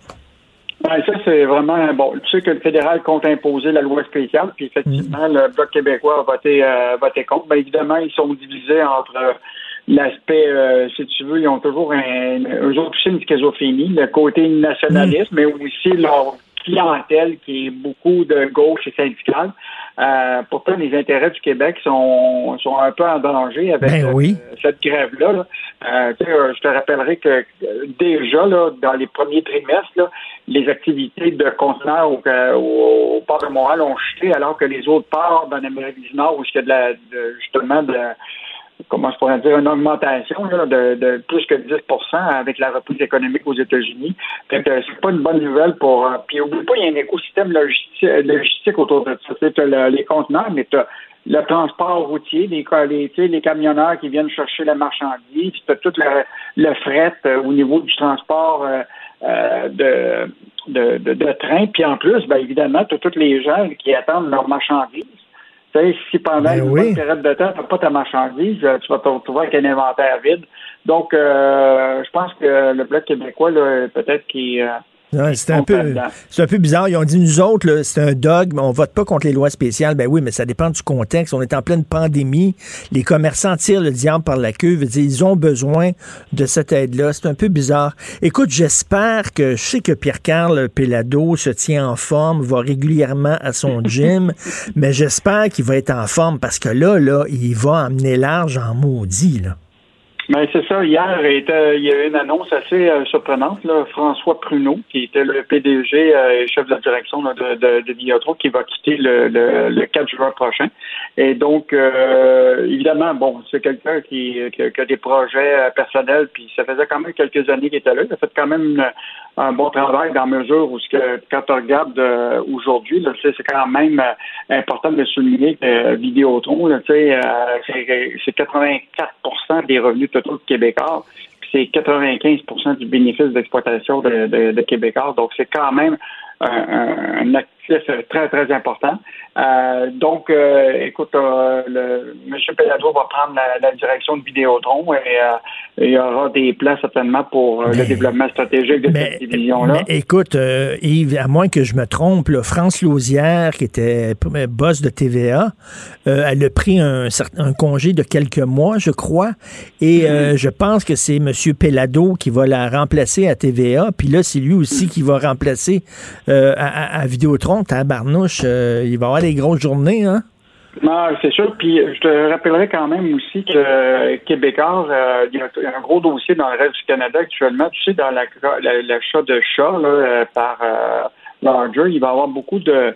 Le CRTC a déjà commencé à dire qu'il fallait absolument qu'il se débarrasse de, de, d'activités euh, régionales en cellulaire. Donc, potentiellement, déjà, Québécois va montrer de l'intérêt euh, pour Freedom Mobile dans le reste du Canada. là. Euh, donc, euh, est-ce que Québécois va embarquer stratégiquement aussi dans un développement du cellulaire euh, hors Québec? Euh, donc, beaucoup d'enjeux stratégiques euh, pour, euh, pour, euh, pour, pour Québécois au, cours- au cours des, des prochains, prochaines semaines, prochains mois. Mais quand même, il y a des analystes qui annoncent déjà là, que bon, ils vont dévoiler leurs résultats le 13 mai prochain, Québécois, puis ils annoncent déjà que les revenus sont en hausse, les, euh, le- le- les profits aussi. Euh, donc, euh, tu sais, dans le secteur des, des, des- des médias, des télécoms, euh, on, on souhaite toujours que nos entreprises du Ben Québec oui. euh, soient aussi profitables. Ben, donc, on souhaite bonne chance à M. Belado. Ben oui, je lui souhaite que son gym va rouvrir ses portes bientôt pour que- pour qu'elle se mette en forme. Salut Yves, on se parle demain. Salut, à demain. Pendant que votre attention est centrée sur cette voix qui vous parle ici, ou encore là, tout près ici, très loin là-bas, Celle de Desjardins Entreprises est centrée sur plus de 400 000 entreprises partout autour de vous. Depuis plus de 120 ans, nos équipes dédiées accompagnent les entrepreneurs d'ici à chaque étape pour qu'ils puissent rester centrés sur ce qui compte, la croissance de leur entreprise.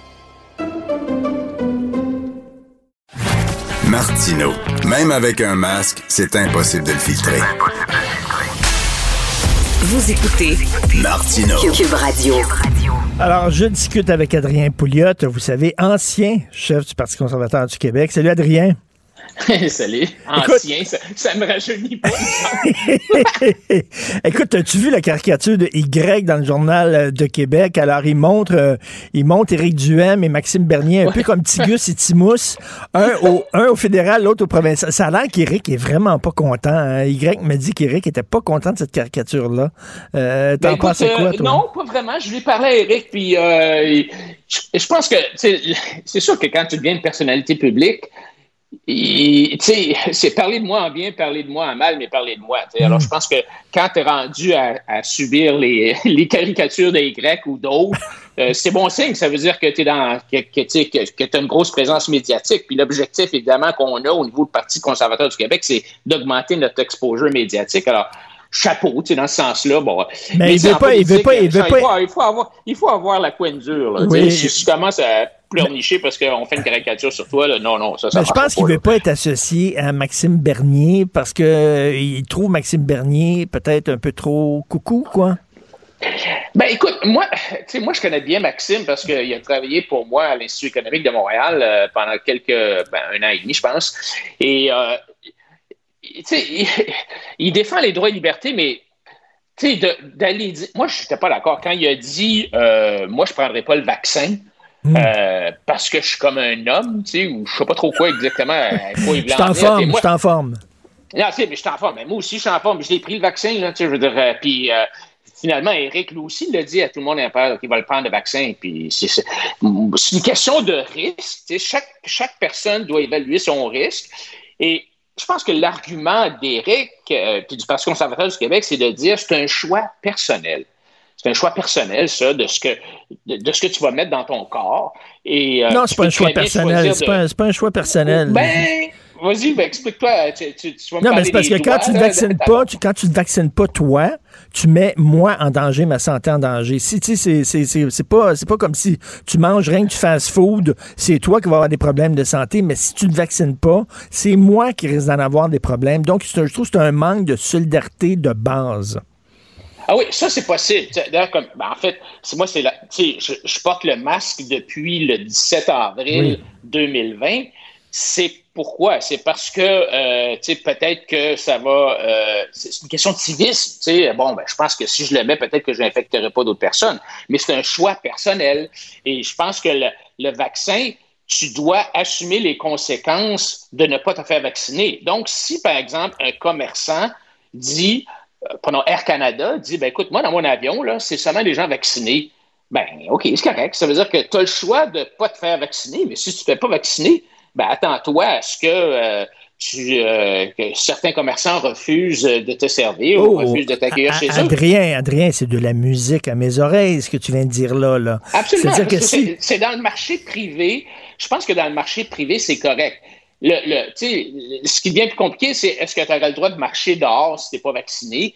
Moi, je pense que oui. Là, Ben Euh, oui. Mais il y y a- il y a un commerçant, de la même façon qu'un commerçant peut dire, ben d'ailleurs, aux États-Unis, il y avait, un- il y avait des, des pancartes no, euh, no, no, no shoes, no shirts, no service. En voulant dire, si tu vas au restaurant, ben, il faut que tu te mettes une chemise puis il faut que tu te mettes des souliers, sinon on ne te sert pas. Ah, c'est la même affaire pour le vaccin. Moi, je, je trouve ça correct. Mais, tu sais, est-ce que ça, ça, ça nous amène sans doute à la question du passeport vaccinal? C'est un peu l'étape suivante. Est-ce qu'on devrait avoir un passeport vaccinal?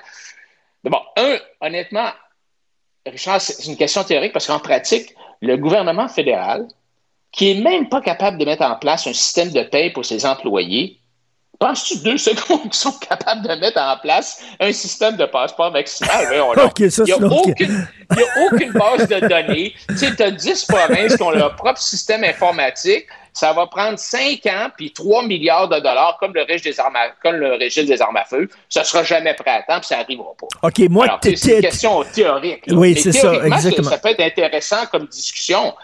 Moi, je pense que, il y a des pays qui demandent, euh, euh, ben moi, t'en as un, toi aussi, un carnet de vaccination, là. Moi, j'avais ça quand j'étais petit, là, puis ils étaient en paix, tu la- le vaccin contre la fièvre jaune, puis contre la malaria, puis tout ça. Puis quand tu t'en vas en voyage au Congo ou en Afrique ou whatever, il faut que tu montes ton, ton, ton, ton carnet de vaccination. Bon, ça, c'est pas nécessairement la même chose de voyager, d'avoir le droit de voyager, d'entrer dans un pays que de dire est-ce que j'ai le droit d'aller au restaurant ou au cinéma? Et c'est là peut-être une distinction à faire. Mais je pense que euh, un cinéma peut très bien dire ben écoute, moi, je veux avoir la preuve que tu es vacciné. Ça n'a pas besoin d'être un passeport officiellement émis par le gouvernement. Montre-moi une carte, montre-moi une preuve, puis euh, tu peux rentrer chez nous, tu sais. Oui, oui, non, mais euh, théoriquement, je suis pour le passeport, mais c'est vrai que en pratique, je t'écoute parler, là, tu sais, dès qu'il dès qu'il s'approche d'un ordinateur au gouvernement, l'ordinateur pète, là, tu sais, il implose, ils sont pas capables de payer leurs fonctionnaires, puis ça fait quoi, six ans que ça dure, quelque chose comme ça? Effectivement, ça serait le bordel, mais t'es pas contre la, la notion et le concept du passeport vaccinal. C'est-à-dire que hum, je suis- ce que je te dis, c'est que dans le marché privé, une personne comme Air Canada a le droit et devrait pouvoir même demander à son passager est-ce que tu transportes une arme? Est-ce que tu as euh, avec toi euh, de la dynamite? Est-ce que euh, tu es vacciné? Euh, bon, ce, genre de choses-là, c'est correct qu'ils puissent demander ça, puis décider de ne pas servir un client qui euh, ne remplit pas ces conditions-là. Euh, est-ce que, est-ce que le gouvernement doit se mettre le nez dans l'émission d'un passeport vaccinal? Je pense pas. Je pense que ça peut très bien se faire par le privé, euh, qui pourrait très bien, euh, tu sais, euh, le- les pharmaciens pourraient, par exemple, s'entendre pour émettre une carte norme, normée ou qui est la même pour tout le monde. Là. Ça peut se faire par le privé, en fait. Mon, mon point, c'est ça. Ça peut se faire par le privé, puis le gouvernement n'a pas besoin de se mêler de ça. Écoute, tu dois être content, le- le couvre-feu revient à 9h30. Écoute, ça, fait- ça fait-tu vraiment une différence entre 8h et 9h30? Moi, c'est la question que je me posais. là. Vraiment, y a-tu une, entre une heure et demie de différence? Pourquoi il n'était pas tout le temps à 9h30? En tout cas, bref. Écoute, tu sais, je veux dire, toute la, toute la science. Ben, écoute, rappelons-nous, Richard, que le docteur Arruda nous a dit, bien honnêtement, des fois, il est très honnête des fois, puis il est un peu peut-être naïf, mais il nous a dit, il n'y en a pas de preuve là, que le couvre-feu, ça marche. Il pas. Il l'a dit en pleine conférence de presse. Mais alors, ce qu'il dit, c'est c'est un ensemble de mesures. Tu sais, le couvre-feu, le masque, lavage de mains, distanciation sociale, blablabla. Bla, bla, Là, quand tu mets 250 mesures ensemble, on finit peut-être par être capable de contrôler la pandémie. Mais c'est-tu vrai, c'est pas vrai? Je suis pas certain parce que je regarde les pays, les États. On a eu souvent cette conversation-là, toi puis moi. Je regardais récemment une comparaison des, un index des mesures, de la sévérité des mesures par rapport aux décès par million dans les États américains, puis il n'y a, pas- vraiment de lien. Je veux dire, tu pas capable d'établir une corrélation entre les deux. Alors, est-ce que, est-ce que ça marche? Moi, je pense pas, mais c'est certain que de dire spécifiquement les enfants à l'élémentaire vont mettre le masque parce que ça, ça va permettre d'éviter, comme disait Laurent Jalbert, de me tuer. Ça, j'ai trouvé ça capoté. là. Je sais pas si tu l'as vu, ça. As-tu as-tu remarqué ça, cette, cette citation-là? Non, mais t'as-tu vu le bonhomme aujourd'hui dans le Journal de Montréal? Lui, à un moment donné, il n'a pas respecté les règles, les consignes sanitaires à Pâques. Puis finalement, à cause de lui, il a contaminé plein, plein de gens dans sa famille, puis sa tante a failli mourir. Oui, mais c'est- c'est-tu à cause de ça? Je ne sais pas. Puis s'ils avaient respecté, est-ce que ça s'est arrivé quand même? Je ne sais pas. Mais le point, c'est que ton affaire de couvre-feu, c'est un très, très bon, une très, très bonne question. Est-ce que vraiment d'avoir une mesure comme ça, ça change quelque chose? Scientifiquement, c'est pas prouvé. Mm. C'est- Puis ça, même le docteur Arruda l'a avoué. Mais, mais, mais regarde, je sais pas, tu dois aimer, toi, en bon, bon gars de droite, euh, Tacha Karedine. Tacha Karedine, c'est une de ta gang, non? C'est une de ta gang. Elle est chroniqueuse euh, au National Post, OK? Moi, je l'aime bien. Puis aujourd'hui, elle dit, là, ils ont fait une erreur en Inde, là, parce que c'est pas à cause rien du variant indien, c'est qu'en Inde, ils ont levé toutes les consignes sanitaires trop tôt. Puis là, après ça, ça a tout reparti, puis la troisième vague est dégueulasse. Fait qu'elle dit, il faut apprendre des leçons des erreurs de l'Inde, puis il faut que elle a dit ça, là. Tacha Karedine, c'est pas euh, Madame, euh, Madame Gauche. Puis elle a dit il faut maintenir les consignes sanitaires euh, sévères et drastiques jusqu'à temps que ça soit vraiment fini. Et que tout le monde soit, ou qu'il y une masse critique de vaccinés. C'est ce qu'elle dit. Ben, écoute, ben, toi, tu penses ça aussi. Il y a beaucoup de gens qui pensent ça. Moi, je suis loin d'être convaincu que scientifiquement, je suis pas un scientifique, là, mais quand je regarde ce qui se passe dans d'autres pays, on a parlé des États américains où clairement, il n'y a pas de corrélation entre la sévérité des mesures puis les cas, les cas de décès.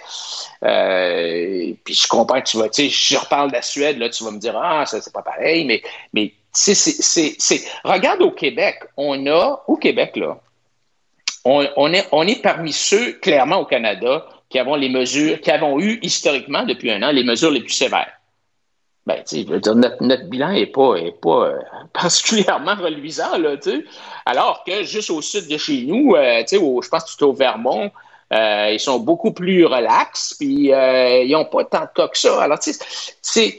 Tu sais, la science, elle n'est pas, elle est pas aussi unanime que certaines personnes voudraient, voudraient nous, le- nous laisser croire. Écoute, tu veux nous parler, entre autres, de la maison des aînés, que les coûts explosent. Je suis donc surpris. Mais je suis hyper surpris. Voyons donc. J'étais sûr, moi, qu'elle était pour respecter leur budget, là. Ben, sais-tu ce qui me. Ce qui me ben, évidemment, ça ne nous surprend pas, là, ça ne surprend personne. Depuis que le gouvernement touche à quelque chose, euh, ça ne marche plus. Mais, mais moi, j'ai eu une réflexion, c'est avec le sous-investissement chronique dans les infrastructures publiques qu'on a, là, puis je, vais utiliser le mot infrastructure publique de façon large, incluant les hôpitaux, les CHSLI, tout ça, on voit en Amérique, on voit de plus en plus de projets en partenariat public-privé. On en a eu au Québec, on a arrêté d'en parler, mais rien que dans l'année dans 2018-2019 aux États-Unis, il y a eu des, partenariats public-privés pour un stade de soccer à Austin, pour un pont et tunnel en Louisiane, pour un établissement carcéral au Kansas, pour un palais de justice à Baltimore, des résidences étudiantes à l'Université Purdue, un stationnement puis un centre de location d'auto à l'aéroport de Newark, un monorail à l'aéroport de Los Angeles, etc., etc., etc. Et je comprends, j'aurais pensé que la CAC, qui, c'était finalement, ils nous avaient laisser croire que c'est un parti peut-être un peu plus de centre-droit en faveur de, de l'économie, puis euh, de l'entrepreneuriat, puis de l'investissement privé. M. Legault aurait pu nous parler de ça. Pourquoi est-ce que le gouvernement de la CAQ, prenons par exemple le tramway à Québec, là, maintenant qu'ils l'ont autorisé, là, est-ce est pourquoi est-ce qu'il n'y a aucune discussion sur la construction et l'exploitation du tramway en PPP? Pourquoi est-ce qu'il n'y a aucune discussion sur la construction de 45 maison des aînés en PPP. Hmm. Je trouve ça hallucinant. C'est complètement. Mais la CAQ, la, leur programme économique, la façon dont ils fonctionnent, c'est le PQ. C'est la même affaire, là. C'est l'État ben, très, très présent. Ben, c'est tout pareil. Les libéraux, la CAQ, le PQ, au niveau économique, c'est la même affaire. C'est tout le gros État, euh, les investissements publics, les subventions, euh, le dirigisme économique. Bon, on va mettre notre emphase sur telle chose, on va mettre l'emphase sur telle autre chose. Ça crée des, Les fonctionnaires décident des gagnants puis des perdants à la loterie des subventions. Et moi, je pense que c'est pas. C'est le marché qui devrait décider. Le marché n'est pas parfait, c'est sûr, mais je pense qu'il y a pas mal plus de chances de ne pas se tromper d'une part par rapport aux, bureaucrates qui sont enfermés dans leur tour à bureau. Puis deuxièmement, quand ils se trompent, ils ont plus de chances de, de, de, se revirer de bord puis de corriger leur erreur que le gouvernement qui prend des années puis des trois commissions d'enquête finalement pour dire ah ben c'est bon on s'est trompé euh, peut-être qu'on n'aurait pas dû faire ça. Et en terminant rapidement, Adrien, on sait qu'il y avait la grève des débardeurs à Montréal. Ça nous coûtait 30 millions de dollars par jour. Ça mettait les commerçants dans la chenoute. Les conservateurs au fédéral ont décidé d'arriver avec un projet de, loi spéciale pour euh, mettre un terme à ça. Et euh, le Bloc a voté contre la loi spéciale. T'en penses quoi? Ben, je suis pas vraiment surpris. Là. Euh, le NPD, j'imagine qu'ils vont voter contre aussi. Là. Euh, hmm. le Bloc, euh, ils, sont dans les mains des syndicats. Là. Mais, mais moi, je, je me demande comment ça se fait que le syndicat des débardeurs est si puissant. Tu te posé cette question-là. Je comprends pas comment ça se fait qu'ils sont si puissants. Finalement, la réponse, c'est que ben, ils ont un monopole. C'est qu'ils n'ont hmm. pas de concurrence dans le sens où, là, actuellement, ils sont en négociation. OK? Et les employés qui sont là refusent l'offre de l'employeur. Mais si la loi permettait à d'autres personnes de travailler selon les conditions offertes par l'employeur, mettons qu'on on, appelle ça des travailleurs de remplacement, là, mais s'il y a des gens qui sont prêts à travailler aux conditions offertes par l'employeur, est-ce que on devrait permettre ça? Hmm. Moi, moi, je pense que si tu disais à, Joe Blow, écoute, moi, je suis prêt à, te payer 140 000 par année euh, pour euh, venir euh, chauffer des trucks puis des grues, tout ça. Non, mais là, écoute, il y a plein d'immigrants nouvellement arrivés qui feraient un job à 3 piastres de l'heure. À un moment donné, ça va tirer les salaires vers le bas. Il y a tout le temps quelqu'un qui va accepter de le faire pour, pour moins cher. Ben, pas toujours. Là, il y a quand même une pénurie de main-d'œuvre au Québec, partout en Amérique. Là, mais, mais mon point, c'est qu'il n'y a pas de concurrence. Le, syndicat dit c'est pas assez. Mais comment est-ce que tu fais pour dire c'est pas assez? Si, par exemple, Air Canada vend son billet d'avion pour aller en Floride à 800 pièces puis tu dis c'est trop, ben tu vois, ça, quand tu dis c'est trop, c'est parce que c'est trop, parce que euh, Air Transat peut te l'offrir à, à, 500, tu sais, tu es capable de comparer. Si euh, Air Canada l'offre à 800, puis WestJet est à 1100, ben le 800 finalement c'est un bon deal. Mais il n'y a pas de comparaison dans le monopole syndical où seul le- le- l'employé syndiqué euh, a le droit de travailler. En, tout cas, c'est de- hallucinant de voir qu'un syndicat peut bloquer le port de Montréal. c'est- un syndicat, Ben ouais. là, tout bloque. Paf! Ouais. Il n'y a plus un mot bateau des- qui peut. C'est ça, c'est pas des gens qui travaillent au salaire minimum, là. Mais non, ça. Tu sais, Richard, je veux dire, ces gars-là sont bien payés, là. Là, il y a une discussion sur, euh, c'est sur les horaires de travail. Bon, c'était compliqué, là. Je l'ai regardé ça. Moi, je, je pense que l'employeur devrait, tu sais, c'est un port, ça marche 24 heures par jour, 7 jours par semaine, là. Mais de, de pouvoir donner à un syndicat ce Non, mais surtout, de bloquer l'économie complète d'un pays, là, c'est, Puis si t'aimes pas les horaires de travers, là, ben, trouve-toi un autre job. Mettons, moi, là, ils m'ont- sais, il faut que je me lève à 6 heures le matin faire mon show. Là. Euh, Peut-être que je préférais être l'après-midi, moi, là, puis me lever à 7 heures, 8 heures le matin. Ils m'ont dit, tu vas être la... non, tu vas être le show du matin, euh, Richard. Ben, c'est correct. Puis si j'aime pas ça, ben, m'en aller ailleurs. À un moment donné, je comprends pas cette affaire-là. Merci, Adrien. c'est une, c'est une belle business, la business des syndicats. C'est bien payant, puis t'as pas de concurrence. salut, Adrien. Salut. OK, Adrien salut. Pouliot. Pendant que votre attention est centrée sur cette voix qui vous parle ici, ou encore là, tout près ici, très loin là-bas, Ou même très, très loin. Celle de Desjardins Entreprises est centrée sur plus de 400 000 entreprises partout autour de vous. Depuis plus de 120 ans, nos équipes dédiées accompagnent les entrepreneurs d'ici à chaque étape pour qu'ils puissent rester centrés sur ce qui compte, la croissance de leur entreprise. Martineau, il n'y a pas le temps pour la controverse. Il a jamais coulé l'eau sous les ponts. C'est lui qui la verse. Vous écoutez Martineau. Cube, Cube Radio. Le, le commentaire de Mathieu Boccoté, dépensé pas comme les autres. Alors, Mathieu, qui est de retour de sa tournée de promotion pour son livre en France, faites-vous-en pas, il est en isolement préventif. Euh, il fait ça, il est selon les règles. Bonjour, Mathieu. Bonjour. Alors, ton livre, bon, La révolution racialiste, bien sûr, sur les racialistes, sur les woke.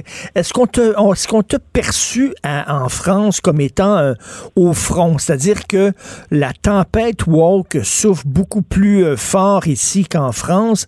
Est-ce qu'on t'a perçu comme un gars qui était aux lignes, aux lignes Maginot et qui disait aux Français, voici ce qui vous attend si jamais l'armée woke traverse la ligne? Ben, J'espère que c'est pas la ligne Maginot parce qu'elle n'a pas très bien tenu dans l'histoire. mais, euh, mais assurément, c'est la position privilégiée du Québec. On n'en est pas toujours conscient, hein. mais c'est le point de contact entre euh, l'Europe occidentale et, euh, et l'Amérique du Nord, à tout le moins pour la France. Et hum, le, on est véritablement, nous, au Québec, dans, le, dans la fédération en plus. Donc, on a à la fois le point de vue sur le Canada et sur les États-Unis. On voit comment ça nous travaille, on voit comment ça nous traverse, on voit comment on y résiste. Donc, oui, c'était un peu. Euh, je pense que c'était le titre que le Figaro a donné à- en, en une, c'est-à-dire lanceur d'alerte et ainsi de suite. C'est ce sentiment que nous témoignons de ce qui va, le, ce qui va leur arriver. Et là, les Français sont en deux sentiments. Un, c'est ils sentent bien que ça arrive, ils ont besoin de comprendre intellectuellement, ils ont besoin de comprendre conceptuellement c'est quoi cette révolution, c'est quoi cette inquisition, c'est quoi cette vague. Ils ont besoin de décrypter tout ça. Et il y a l'autre euh, l'autre aspect, c'est une forme de confiance, de perplexité qui a ses grandeurs et ses limites. Ça consiste à dire mais ils sont fous ces Nord-Américains, mais mais ça nous arrivera probablement pas. Mais au même moment où ils disent ça nous arrivera probablement pas, ils sentent bien que c'est en train de s'imposer peu à peu en France. Donc oui, je suis, j'ai l'impression d'être le, le témoin, euh, pour, bah, moins pour plusieurs d'entre eux, celui qui, euh, qui voit en direct ce qui arrive et ce qui leur arrivera. Et tu arrives avec le premier livre, là, vraiment en français, en tout cas, là, sur, euh, qui explique les tenants, les aboutissants de la nouvelle religion woke. Donc, tu fait tout, mais vraiment toutes les émissions de débat, radio, télévision, tout ça. Les gens qui étaient contre toi, parce que tu as eu, t'as- t'as débattu, euh, tu as dû, te- t'as dû te coltailler à des gens qui étaient contre toi, c'était quoi leurs arguments?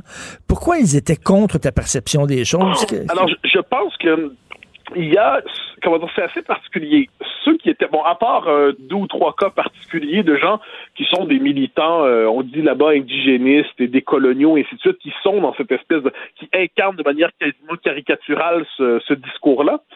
Ce qui m'a surtout frappé, c'était cette idée que vous, je, comment dire, en fait, je c'est cette perplexité. C'est ce sentiment que, est-ce que vous n'exagérez pas un peu? Est-ce que vous n'avez pas l'impression que tout ça, c'est une affaire qui est très nord-américaine, très pris dans quelques facs? Est-ce que vous n'avez pas l'impression que tout ça n'est pas, euh, est-ce que vous ne donnez pas plus d'importance qu'il n'en faut à cette mouvance? Et moi, ce que je cherchais à, expliquer, à mon avis, c'est que ce discours-là n'est plus, euh, n'est plus cantonné dans les universités, quoi qu'on en dise. D'ailleurs, ce qui les frappait la plupart, c'est lorsque je leur expliquais comment, dans les entreprises aujourd'hui, dans l'administration publique, dans l'administration fédérale, dans tous les dans, dans les grandes entreprises, dans le capitalisme woke, là, il y a une forme de sonnette d'alarme qui arrive parce qu'ils se sentent bien qu'à partir du moment où ce discours-là ben, s'industrialise à travers tous les, ateliers d'équité, diversité, inclusion et ainsi de suite, à travers les ateliers de déblanchiment, à travers les ateliers pour que chaque, chacun confesse sa participation au racisme systémique. Là, il y a, OK, on, il y a quelque chose dans tout cela de, d'inquiétant. Puis aussi, quand je leur disais qu'il y a deux ans et demi, trois ans au Québec, eh bien, le racisme systémique, c'était une théorie que, qui était généralement euh, conspuée. Mm. Et là, maintenant, c'est une théorie presque obligatoire pour entrer dans l'espace public. Genre, l'espace de quelques années, tout ça peut aller très vite. Et c'est pour ça que je sentais, puis surtout euh, avant et après les ça, c'est un espèce de, le privilège. Je, je donne pas de nom quand je le raconte, mais des gens qui nous interviewent, puis après coup, ils viennent nous dire, ouais, ça, ça, ça, ça m'a l'air plus grave que je ne le croyais, ça m'a l'air plus inquiétant que je ne le croyais. puis là, on voit la presse écrite commencer à parler du livre en ce moment, euh, que ce soit dans, euh, bon, évidemment dans le Figaro, mais dans Le Point, euh, l'Express, très bientôt, si je me trompe pas, dans Marianne, la France Culture, la France Culture, qui est quand même pas ce qu'on pourrait appeler la, la, la, la capitale de la pensée conservatrice. Ben non. Euh, Couturier a eu la gentillesse de dire que c'était le grand livre attendu sur euh, sur la, la, la présente euh, vague idéologique, sur la présente révolution idéologique. Wow, et Euh, le minute, le revient Fran- souvent, France donc J'ai l'impression qu'il y avait une, attente, un besoin, un désir d'explication, et que ce livre, pour l'instant tout le moins, répond à cette, euh, cette espèce, ce, ce désir. Wow, France Culture, c'est très à gauche, là.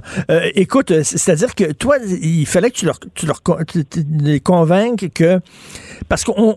Tu sais, les, les départements de sciences humaines dans les universités, c'est un peu comme des laboratoires de virologie. C'est-à-dire que ça fait partie de leur job de manipuler des idées dangereuses. Hein? Et euh, ça fait partie de leur job. Et toi, c'était de dire, ben, le virus a quitté le laboratoire. Il y a eu une fuite. là. Exactement.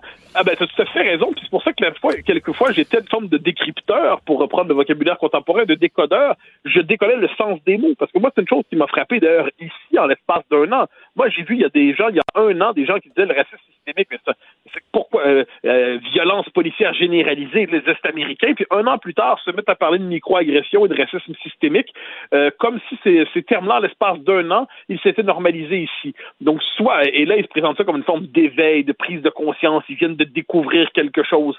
Et là, moi, je, je suis, moi, ça m'a toujours intéressé de voir comment, et puis ça, c'est un aspect qui est assez important dans le livre, du moins, je, je le crois, c'est comment une partie de la bourgeoisie, de l'élite intellectuelle, de l'élite médiatique se convertit comment elle se convertit parce qu'elle comprend que dans un système qui fonctionne à l'inquisition idéologique, si on s'oppose à de tels concepts, on risque d'être disqualifié, euh, diabolisé, euh, transformé en infréquentable, on euh, d'être la cible de la cancel culture.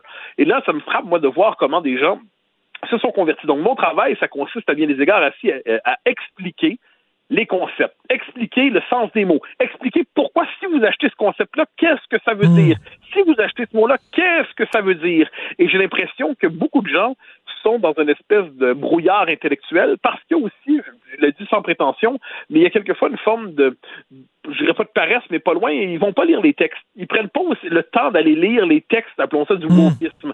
Et moi, c'est quand même, j'ai toujours ce souci de me coller au texte parce que je me dis, ces gens-là euh, prennent au sérieux ce qu'ils écrivent quand ils l'écrivent, ben nous devons les prendre au sérieux pour voir ce qu'ils nous réservent. Et là, il y a toujours cette, quand on donne des citations, quand on donne des, des, phrases, euh, quand on donne des, des, des, explications théoriques, là, il y a une forme de- d'inquiétude. Puis ils comprennent mieux par ailleurs, parce que pour voir comment la France est traitée dans les grands journaux américains, le New York Times, le Washington Post, eh bien, ils comprennent mieux parce que quelquefois ils sont perplexes. Pourquoi est-ce qu'on traite la France de cette manière? Pourquoi on cherche à la bulldozer idéologiquement?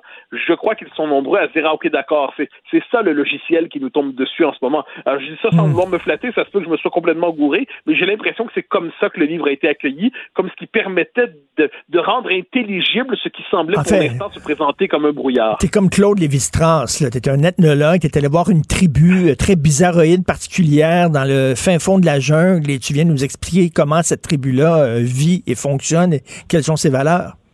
Ben, j'ai pas, j'ai pas la prétention d'avoir le quart du huitième de l'envergure intellectuelle de Lévi Strauss, mais mais je- je- j'en serais pas malheureux. Hein. Il faut savoir raison garder modestie garder là-dedans. Euh, j'ai- on- Quelqu'un a eu la générosité dans le Figaro, le Figaro Histoire de me comparer à Tocqueville. Bon, je le prends aussi comme un compliment, mais en ces matières, je me contente de dire, j'essaie d'être celui qui voit ce qui se passe, euh, de, de le décrire le plus honnêtement possible, de le décrire sans interdit idéologique, parce que trop souvent, je pense tu en fais l'expérience, on en fait tous l'expérience, quand on critique ces, ces mouvements-là, eh bien, il y a un prix à payer dans l'espace public. Donc, ce qui fait qu'il y a beaucoup de gens qui vont venir nous voir après coup en disant Ah, je suis d'accord avec toi, mais comme tu sais, c'est pas possible de le dire. Ah, ça, non, ça, ça j'ai pas de.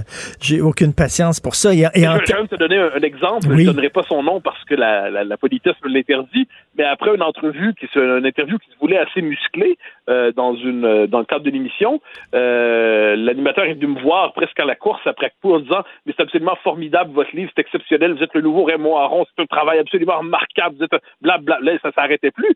Mais c'était, euh, je veux dire, aussi disproportionné dans le compliment que c'était disproportionné dans forme d'hostilité quand même dans l'entrevue. Donc ça, ça fait partie des petits rites du milieu, euh, du milieu médiatique et intellectuel. J'ai l'impression qu'ils sont nombreux à ne pas pouvoir euh, dire ce qu'ils ressentent, à ne pas pouvoir dire clairement ce qu'ils pensent parce qu'ils ont l'impression que le prix à payer sera trop élevé. Ah, ça, dit, c'est de euh, l'hypocrisie, ce que j'essaie de faire, c'est simplement de d'éclairer l'époque qui vient. J'ai écrit ce livre-là saisi par une forme d'effroi. hein. c'est la vérité, c'est que j'ai vu une espèce de, de, de, de courant idéologique s'imposer très rapidement. Je l'analysais depuis des années, mais là, il est dans son moment 93. hein. il est dans son moment où il s'impose avec une grande, grande virulence.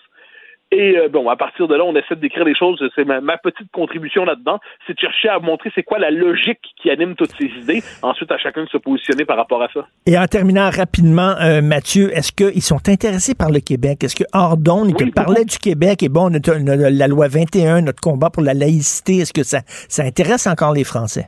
Ah oui, oui, ça, là, franchement, j'en suis heureux. C'est-à-dire, premièrement, il y a toujours cette idée, puis ça, je le dis pas simplement parce que je suis moi-même un indépendantiste enragé, il y a toujours cette question, le, Québec libre, comment ça va? Est-ce que ça va se faire, le Québec libre? Ah, ça, ça revient toujours. Il y a cette idée que quelque chose aurait dû arriver et n'est pas arrivé. Ensuite, ils disent, oui, mais c'est normal, vous, vous êtes au, front de cette bataille-là, vous êtes à l'avant-poste. Et là, il y a toujours cette idée, il faut les écouter, les Québécois, parce qu'eux subissent ça en ce moment eux euh, sont les premiers témoins de ce qui arrive. Donc, il y a cette idée que, non, non, moi, ça m'a beaucoup frappé. D'ailleurs, le, Québec joue une, une vraie place dans mon livre.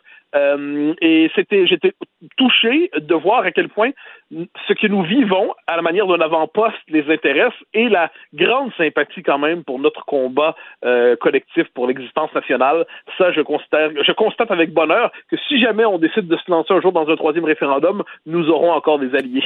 En tout cas, je te dis, là, on est très fiers de toi euh, au Québec et moi en particulier, de voir mon ami sur la page couverture du Figaro Magazine. Écoute, de voir que un des, grands intellectuels de la francophonie, c'est un gars d'ici, ça reflète un, un peu sur nous, euh, tout le monde. Euh, vraiment, bravo, euh, Mathieu. Merci. Ben, merci infiniment. Merci, journée, Mathieu merci. Bocoté. Pendant que votre attention est centrée sur vos urgences du matin, vos réunions d'affaires du midi, votre retour à la maison ou votre emploi du soir, celle de Desjardins Entreprises est centrée sur plus de 400 000 entreprises à toute heure du jour. Grâce à notre connaissance des secteurs d'activité et à notre accompagnement spécialisé, nous aidons les entrepreneurs à relever chaque défi pour qu'ils puissent rester centrés sur ce qui compte, le développement de leur entreprise.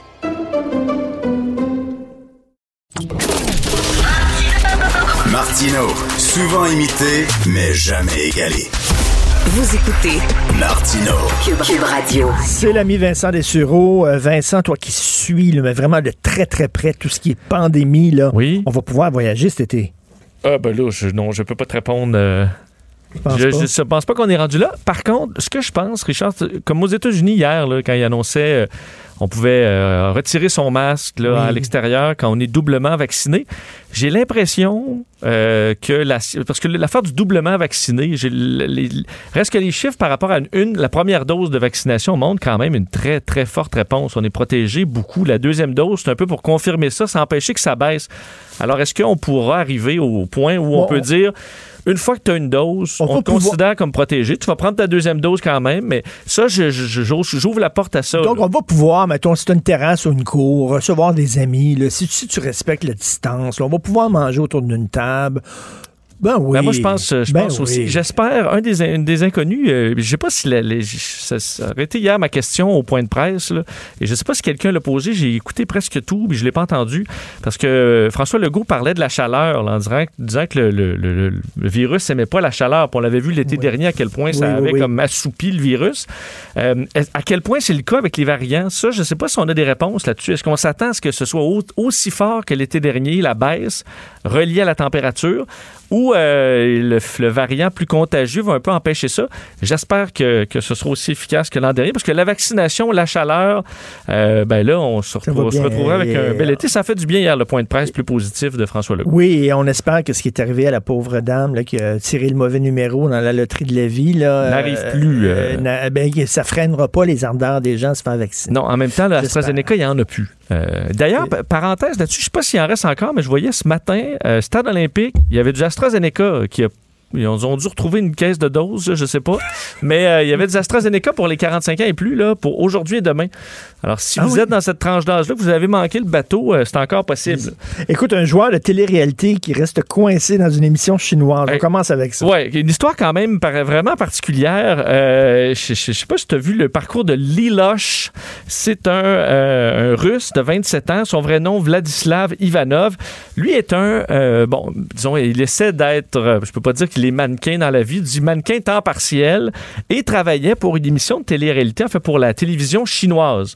Et les producteurs de l'émission qui s'appelle Produce Camp 2021, là, qui est un concept coréen où euh, tu fais un boys band. Alors, il y a du un peu comme Star Academy, il va y avoir des émissions, euh, euh, tout le monde chante et là, il y a le public vote et on élimine des gens. Puis à la fin, il en reste 11 qui font un boys band international. Et là, l'objectif, c'est de, d'avoir une carrière après ça. Et les gens de la production avaient remarqué que ce jeune homme-là, de 27 ans, le russe, c'était un beau bonhomme. Il avait l'air à être. il paraissait bien. Alors, ils ont dit pourquoi tu t'essayes pas à l'émission? Puis lui s'ennuyait un peu. Puis il dit ben parfait. Alors, signe un contrat. Contrat. Quand même, euh, où il y a beaucoup de pénalités, où tu peux pas quitter nécessairement quand tu veux. Dès le début, ils, ils détestent ça parce qu'ils dansent pas. Là, ils font faire des cours de danse pour être dans un boys band. Là, ils dansent, ça va pas. Ils demandent de chanter de la grosse pop, ça va pas du tout. Il veut s'en aller, mais il peut pas. Alors, il demande aux Chinois de ne pas voter pour lui, de l'expulser le plus vite possible du show, mais les Chinois l'ont trouvé tout à fait sympathique et charmant. Alors, il a été coincé là, Richard, pendant trois mois à faire 10 émissions, a fait 10 espèces de grands galas, chanter des chansons. Et là, comme il détestait ce qui se passait, il devait chanter de la grosse pop, mais il est obligé de chanter selon son contrat. Alors, il s'est mis à chanter du rap russe sans aucun sans énergie. Je vais te faire entendre d'ailleurs un extrait de Liloche qui fait du rap russe devant le public chinois et les gens ont voté pour lui.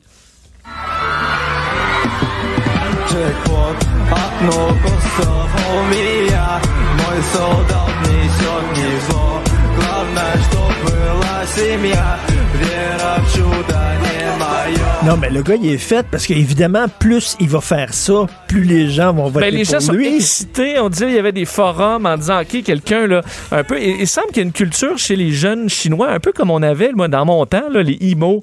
C'est-à-dire de, tu sais, de, de voir la vie euh, de, de son côté négatif, puis être déprimé. Puis lui, le fait qu'il ait toujours l'air déprimé puis à bout en, en, en onde, ben ça avait quelque chose de charmant alors que les autres sont tous un peu du même type, veulent être des vedettes. Alors il a, euh, ils l'ont trouvé très attachant. Bref, il a fait jour, drôle. semaine après semaine. Imaginez-vous à Star Academy, il y a quelqu'un qui chantait le Agadou, Doudou, la danse des canards, juste parce qu'il veut se faire, se faire éliminer, puis tout le monde va- voterait pour lui. Ça lui est arrivé. Il a finalement été euh, expulsé. Enfin, on a voté contre lui. D'ailleurs, les, les juges, quand ils disaient que les gens avaient voté pour lui, ils s'excusaient. là, Parce qu'il il- écoute, il était à bout. Il disait même euh, que. euh, ben, enfin, il, il- il suppliait les fans de ne pas voter pour lui. Finalement, il a été expulsé en finale. Et là, il y avait des rumeurs disant Ah, il va rester en Chine pour euh, devenir mannequin. Première chose qu'il a fait, il a pris ses bagages, il est parti à l'aéroport. On l'a vu à l'aéroport et il est reparti vers la Russie. OK, il- tente pas. pas Ah non, non, il a quitté, Même si c'est euh, une vedette, là. Ah, il s'en fout. Il veut juste retrouver la vie normale. Mais ça me fait rire. Écoute, euh, parenthèse, tu sais, les, les quiz japonais, là. Tu, tu regardes Oui, ben oui, écoute. Et J'avais vu une fois sur Internet un quiz japonais. Tu vois, c'est quatre gars. Ils sont derrière un rideau. Tu vois rien que leur face, OK? Puis là, là, tu dois deviner qui se fait rentrer quelque chose dans le cul. Ils ont toutes des culottes baissées derrière le rideau. Oui. Là, il y a quelqu'un qui leur rentre des affaires dans le cul. Et là, lui, il faut qu'il reste impassible parce qu'il faut pas qu'il ça, ça paraisse. Fait que là, toi, t'es comme participant. Qui t'essaies de trouver dans le regard. chose dans le cul? Ben, j'avais vu la même chose, quiz, mais quelqu'un qui se faisait, euh, comme on dit, masturber, là. Caché, le bas du corps est caché, puis il y en a un des deux qui y, a- il y a une fille en dessous du, du rideau. Et, euh, mais les- la télé japonaise, pour être allé au Japon, c'est complètement. euh, on est ailleurs, là. Ils ont une tolérance à l'extrême que qu'on voit pas ailleurs, là. Euh, mais bon, voilà. Ah, c'est vrai, tu l'as vu, toi, en direct, la télé japonaise.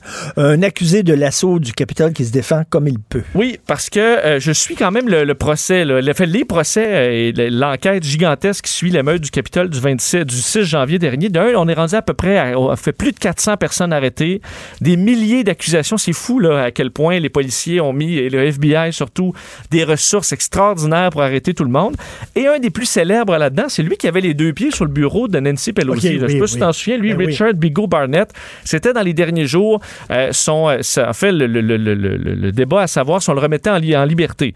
Euh, ce qu'il demandait d'ailleurs. Et ce qui est intéressant, d'ailleurs, il a été remis en liberté par le juge hier, disant c'est un test. Là. On considérait ça comme un test. Euh, lui qui fait face à sept chefs d'accusation pour avoir jusqu'à six ans de prison. Ce qui a fait quand même, ce qui m'a fait sourire, c'est que dans les derniers jours, l'objectif de ces deux avocats, c'était de euh, dire que les avocats du gouvernement avaient trompé le public parce que lorsqu'on est allé bon, devant le juge pour expliquer ce que ce gars-là avait fait, là, Bigot Barnett, euh, lui, tu te souviens, avait écrit un message à Nancy Pelosi. Et quand l'avocat a cité le message, il a dit que c'était écrit Nancy, Bigot was here, you bitch. Non. OK? Et que c'était ça les mots. Ce que les avocats font valoir, c'est que c'était. Ça a été fait, les, les avocats du gouvernement ont volontairement voulu tromper la Cour parce que le message n'est pas Nancy Bigot was here, you bitch. C'était Hey Nancy, Bigot was here, you biatch. Le biatch, c'est quoi ça? Mais biatch, c'est une façon euh, différente de dire bitch. T'as jamais entendu biatch? Jamais. Comme une façon un peu, avec un peu de swag, là, de dire euh, bitch. Mais ça Euh, revient à la même maudite affaire? non, parce qu'il explique que de un, d'enlever le et avant Nancy, c'est plus doux. Tu sais, si je dis Hey Richard, t'es un méchant cabochon, c'est moins pire que si je dis juste Richard, t'es un méchant cabochon. Alors, d'enlever le et, le et montrait que il voulait, en voulait pas réellement à Nancy Pelosi et le fait qu'il l'a traité de biatch, c'est plus sympathique dans le slang que de dire juste bitch. T'es Alors, pas une chienne, t'es comme une- un petit chien. une, ch- ouais, une chienne. Alors de dire juste euh, t'es une grosse biatch, c'est quelque ça, chose de plus, ça. de plus C'est- sympathique. C'est ça sa défense. C'était ça sa défense. Et le pire, c'est que ça a marché puisqu'il a été euh, relâché hier. D'ailleurs, ses avocats font valoir que c'est un blagueur. Puis lui, il connaît pas les limites des Ah. blagues. Alors, il écrit ça à, à Nancy Pelosi pour lui faire une blague sur son bureau et que euh, ben, il mérite pas d'être en prison. C'est un blagueur. Là, tu vas me parler d'une pièce de monnaie. Oui, je termine là-dessus parce que euh, je sais pas si toi tu, te- tu lances des pièces de monnaie dans les fontaines pour la bonne chance? Euh, oui. Oui? Bon. Ben, allé une couple de fois à Rome. Oui. Et à la fontaine de Trévis, je lance euh, de la monnaie. Ben, c'est correct. Je le- Ah, moi, j'étais allé à Brossard, chez des- Dans les piscines hors terre. Dans les piscines hors terre. Ça donne rien. Est-ce que ça brise le filtreur? C'est pas, on OK. pas sans courant. Parce que en, euh, en Chine, OK, on est encore en Chine dans cette histoire-là, mais en Chine, euh, dans les, en début de semaine, euh, on a dû faire sortir 148 passagers et annuler un vol parce qu'il y a un passager inquiet qui a lancé une poignée de change dans le moteur du, du, de l'Airbus A320 pour la bonne chance. Ben voyons donc. Oui, elle a lancé une poignée de change. euh, Dans le moteur Dans le moteur, en disant ça va nous porter bonne chance. Et là, il y a des techniciens qui ont vu certaines des pièces de monnaie qui sont tombées au sol. Et euh, ben, ils ont arrêté l'homme qui fait face quand même des. euh, qui, qui est détenu pour l'instant par la police. Et on a dû annuler le vol qui a été remis au lendemain. Alors finalement, il a été en sécurité puisqu'il est resté au sol. Et il semble que c'est un problème en Chine parce que, d'un, quand même, une grande partie de- de- des Chinois qui commencent à avoir accès à l'aviation, à pouvoir voyager parce que, euh, évidemment, la, croissance économique est très grande et que euh, chez plusieurs Chinois, c'est très ancré là, que lancer des pièces de monnaie, ça t'amène la bonne chance. Et que dans plusieurs cas, dans les dernières années, des gens ont lancé des pièces de monnaie dans des moteurs d'avion. C'est arrivé en, plusieurs fois en 2019. D'ailleurs, une personne avait été condamnée à payer près de 20 000 pour les dommages parce que pour un mécanicien d'aviation, s'il y en a qui nous écoutent, vous savez à quel point c'est le pire cauchemar. là, parce qu'il y a tellement, écoute, il y a des dizaines de milliers de pièces là-dedans, des petites pales là, euh, qui, qui servent à compresser l'air. Perdre un- une botte, une vis ou une OK, pièce de donc, monnaie il y a, y a une un vrai personne qui pense que en jetant des sous dans un moteur d'avion, ça va l'aider à avoir un meilleur vol. Oui, un vol plus sécuritaire. D'ailleurs, en 2019, un... Demande au lapin si sa patte lui a porté chance. c'est ça qu'on se promène avec le cou Ben, autour du cou. Une des meilleures histoires, c'est en 2019, un homme de 23 ans, étudiant en médecine, qui avait lancé trois sous dans un moteur d'avion pour aider son neveu qui avait une diarrhée à l'hôpital de Sichuan, à l'hôpital à l'aéroport de Sichuan. Comment tu fais le lien? Comment tu fais le lien, là? Dans, dans ton crâne, tu dis, je vais prendre la monnaie, je vais sacrer ça n'importe où, là, dans, dans le cul d'une poule, dans un réacteur de nucléaire, je sais pas. Et ça, en conséquence directe, mon neveu va arrêter de se chier dessus. As-tu déjà flatté la bosse d'un bossu? Pareil, pareil, c'est- pareil, ça porte chance, Non, flatter, la bosse d'un bossu. Oui, ben on en est là. D'ailleurs, on c'est dit que plate parce qu'il y, y a- y de moins en moins de bossus. À- à- au Moyen Âge, tout le monde avait un frère bossu, mais ici... euh, Oui, c'est plus rare les bossus. difficile. Mais en gros, on dit que plusieurs personnes ne connaissent pas les, le- le- les mesures de sécurité en avion en Chine et donc euh, ne comprennent pas qu'il y a un danger à lancer des objets dans le moteur de l'avion qui Mais tourne, ici- évidemment. Ici, on demande que ça, de, de donner de la monnaie. Tu sais, que- venez ici. Si vous voulez jeter de la monnaie, donnez de la monnaie. Pas à terre, là, ça c'est sauvage. Mais- Mais, donnez de la monnaie. Venez ici dans le sûr que coin. tu peux là. passer Berry-UQAM, Sur la euh, rue, ici, là, ça va aider des euh, gens. Vider tes poches. Lancer un nain dans un moteur d'avion, est-ce que ça porte chance? Richard. OK, bon. Ça n'existe plus, ça. Merci. Merci. Merci, Vincent Où Dessureau. est-ce que tu t'en vas? Flash lumière, flash lumière, comme Jean-Marc Parent. Jean-Marc euh, Parent revient à TVA. On a Flash ça. Moi, j'ai, euh, T'en souviens-tu, les gens, là, en, dans un avion, là, tu pouvais passer Ah oui, de, moi, je au-dessus de flashais, certains écoute, villages euh, et tu voyais les lumières flasher, là? Mais je Oui. flashais comme un vrai fou, là. Mon père était très gêné. Toi, tu flashais? Ben, j'étais, je veux dire, j'avais peut-être 10-12 ans, là, mais je te flashais ça. Euh, où? À Sainte-Foy. Ah, OK. Mais ça va, tu te promenais dans la rue, là, Ah oui, ben moi, mon voisin flashait aussi. Tout le monde fait flashait. Ah à. Québec, à Québec, ça flashait beaucoup. Il y en a d'autres qui flashaient, mais au parc Marie-Victorin aussi. Ils se sont fait arrêter. Mais ça, c'est une autre affaire. Euh, à midi, hey, moi, je je- j'étais allé. J'étais allé lire le rapport annuel de la SAQ un matin. Pas au complet, c'est 144 fucking pages. Tu sais, c'est- lourd. Là-dedans, là, si tu achètes une bouteille de, selon le rapport annuel de la SAQ, si tu achètes une bouteille d'alcool, de, vodka, OK? Tu fabriques de la vodka, tu t'envoies ça, la SAQ met le prix, il y a 17% 18% du prix de la vodka qui va au, à celui qui l'a fourni, celui qui l'a- 50,1% qui va à la SAQ. Majoration de 50% Écoute, j'ai des chiffres, là, puis moi, je suis pas un comptable, tu sais, je suis un tata. Mais je lis ça, là, je me dis, il y a Madeleine Gagnon, là, qui est sur la... qui fait partie de la direction, qui est aux ressources humaines. Elle a une allocation de transition de 488 000 C'est quoi ça? Un monopole. Ils ont une marge de crédit de 20 millions, la SAQ. Pourquoi? À qui il, la SAQ loue-t-elle ses succursales? On sait qu'elle a loué des succursales à un ami de Jean Charest pendant un bout de temps. À qui on loue? Pourquoi on loue des succursales? Comment ça fait qu'on n'a pas des immeubles en notre nom? Pourquoi on paye pour des, des immeubles la SAQ?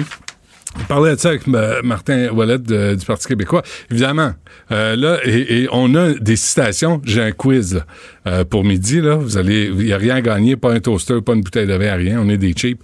Mais mais il y, y a un quiz là. Je vais citer, je vais citer des politiciens en 2015 sur la SAQ et les bonnies qu'on accordait. C'est la CAQ qui disait faut faire le ménage.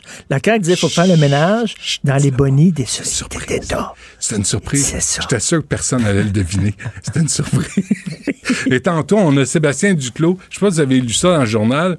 euh, entrepreneur euh, dans le coin de Québec qui dit, moi, là, j'ai fait une petite fête de famille. Pas d'accolade, pas de bisous, pas rien. On a fait attention. Il commandait son épicerie par Internet. Quelqu'un qui il dit, j'ai, j'ai, on a contaminé une vingtaine de personnes. À- à- au moment euh, à Plusieurs à Pâques. l'hôpital aussi. Hein? À Pâques. Tu sais, là, tu dis, écoute, moi, je, je veux lui parler parce que je trouve ça vraiment, sérieusement, sans sarcasme, je trouve ça vraiment bon de sa part. Ben oui, qu'il en parle. D'en parler, Ben oui. dire- parce que tout le monde s'est retrouvé dans cette situation-là. C'est Pâques, c'est l'anniversaire de quelqu'un. On va le ren- renvoyer donc, tu sais, ça va être dans 15 minutes, on va, on va faire attention. Puis euh, ça, ça a déclenché une éclosion. La SEQ, c'est un monopole. Moi, mais mettons, mettons là, je tombe là, à un avion, là, OK? là. Il y, a- il y a- il y a 15 filles dans l'avion, puis moi, OK? On tombe sur une île déserte. Un autre rêve. On tombe sur une île déserte, et là, les 15 filles veulent coucher avec moi. Puis là, c'est pas parce que je pogne, je suis tout seul. Je suis le seul gars sur C'est le l'île. monopole du pénis. C'est tout. Dans ton exemple, t'es Voilà. seul à avoir un pénis. Ils sont seuls. Mais, Mais ça se remplace, hein? Tu peux acheter du vin dans des dépanneurs si tu veux décaper, par exemple, des meubles. tu peux, mais si tu veux le boire, là, c'est la SAQ. C'est la SAQ. C'est comme Hydro-Québec. Hydro-Québec, pas cette année, l'année passée, s'était donné 28 millions en boni. Où c'est que tu veux que je le branche, mon toaster? J'ai pas le choix. Fait qu'ils n'ont aucune raison d'obtenir des bonis. Ils n'ont pas de compétition. Privatisé, puis après, on verra. Sébastien, euh, le gars de Trois-Rivières, Ouais, Sébastien Apparent, le gars de Trois-Rivières, me dit le gin Rosemont au concombre. C'est vrai? Ouais, c'est super bon. C'est vrai.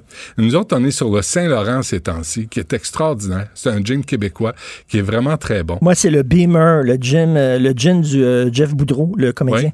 Très ah bon. oui, il a fait ça, lui? Oui. C'est bon. Tout le monde fait son gin. Guy Lafleur, ça va que son gin était cœur, hein? Pour vrai. Ah oui. Il score. Oui? Oh, tabouin.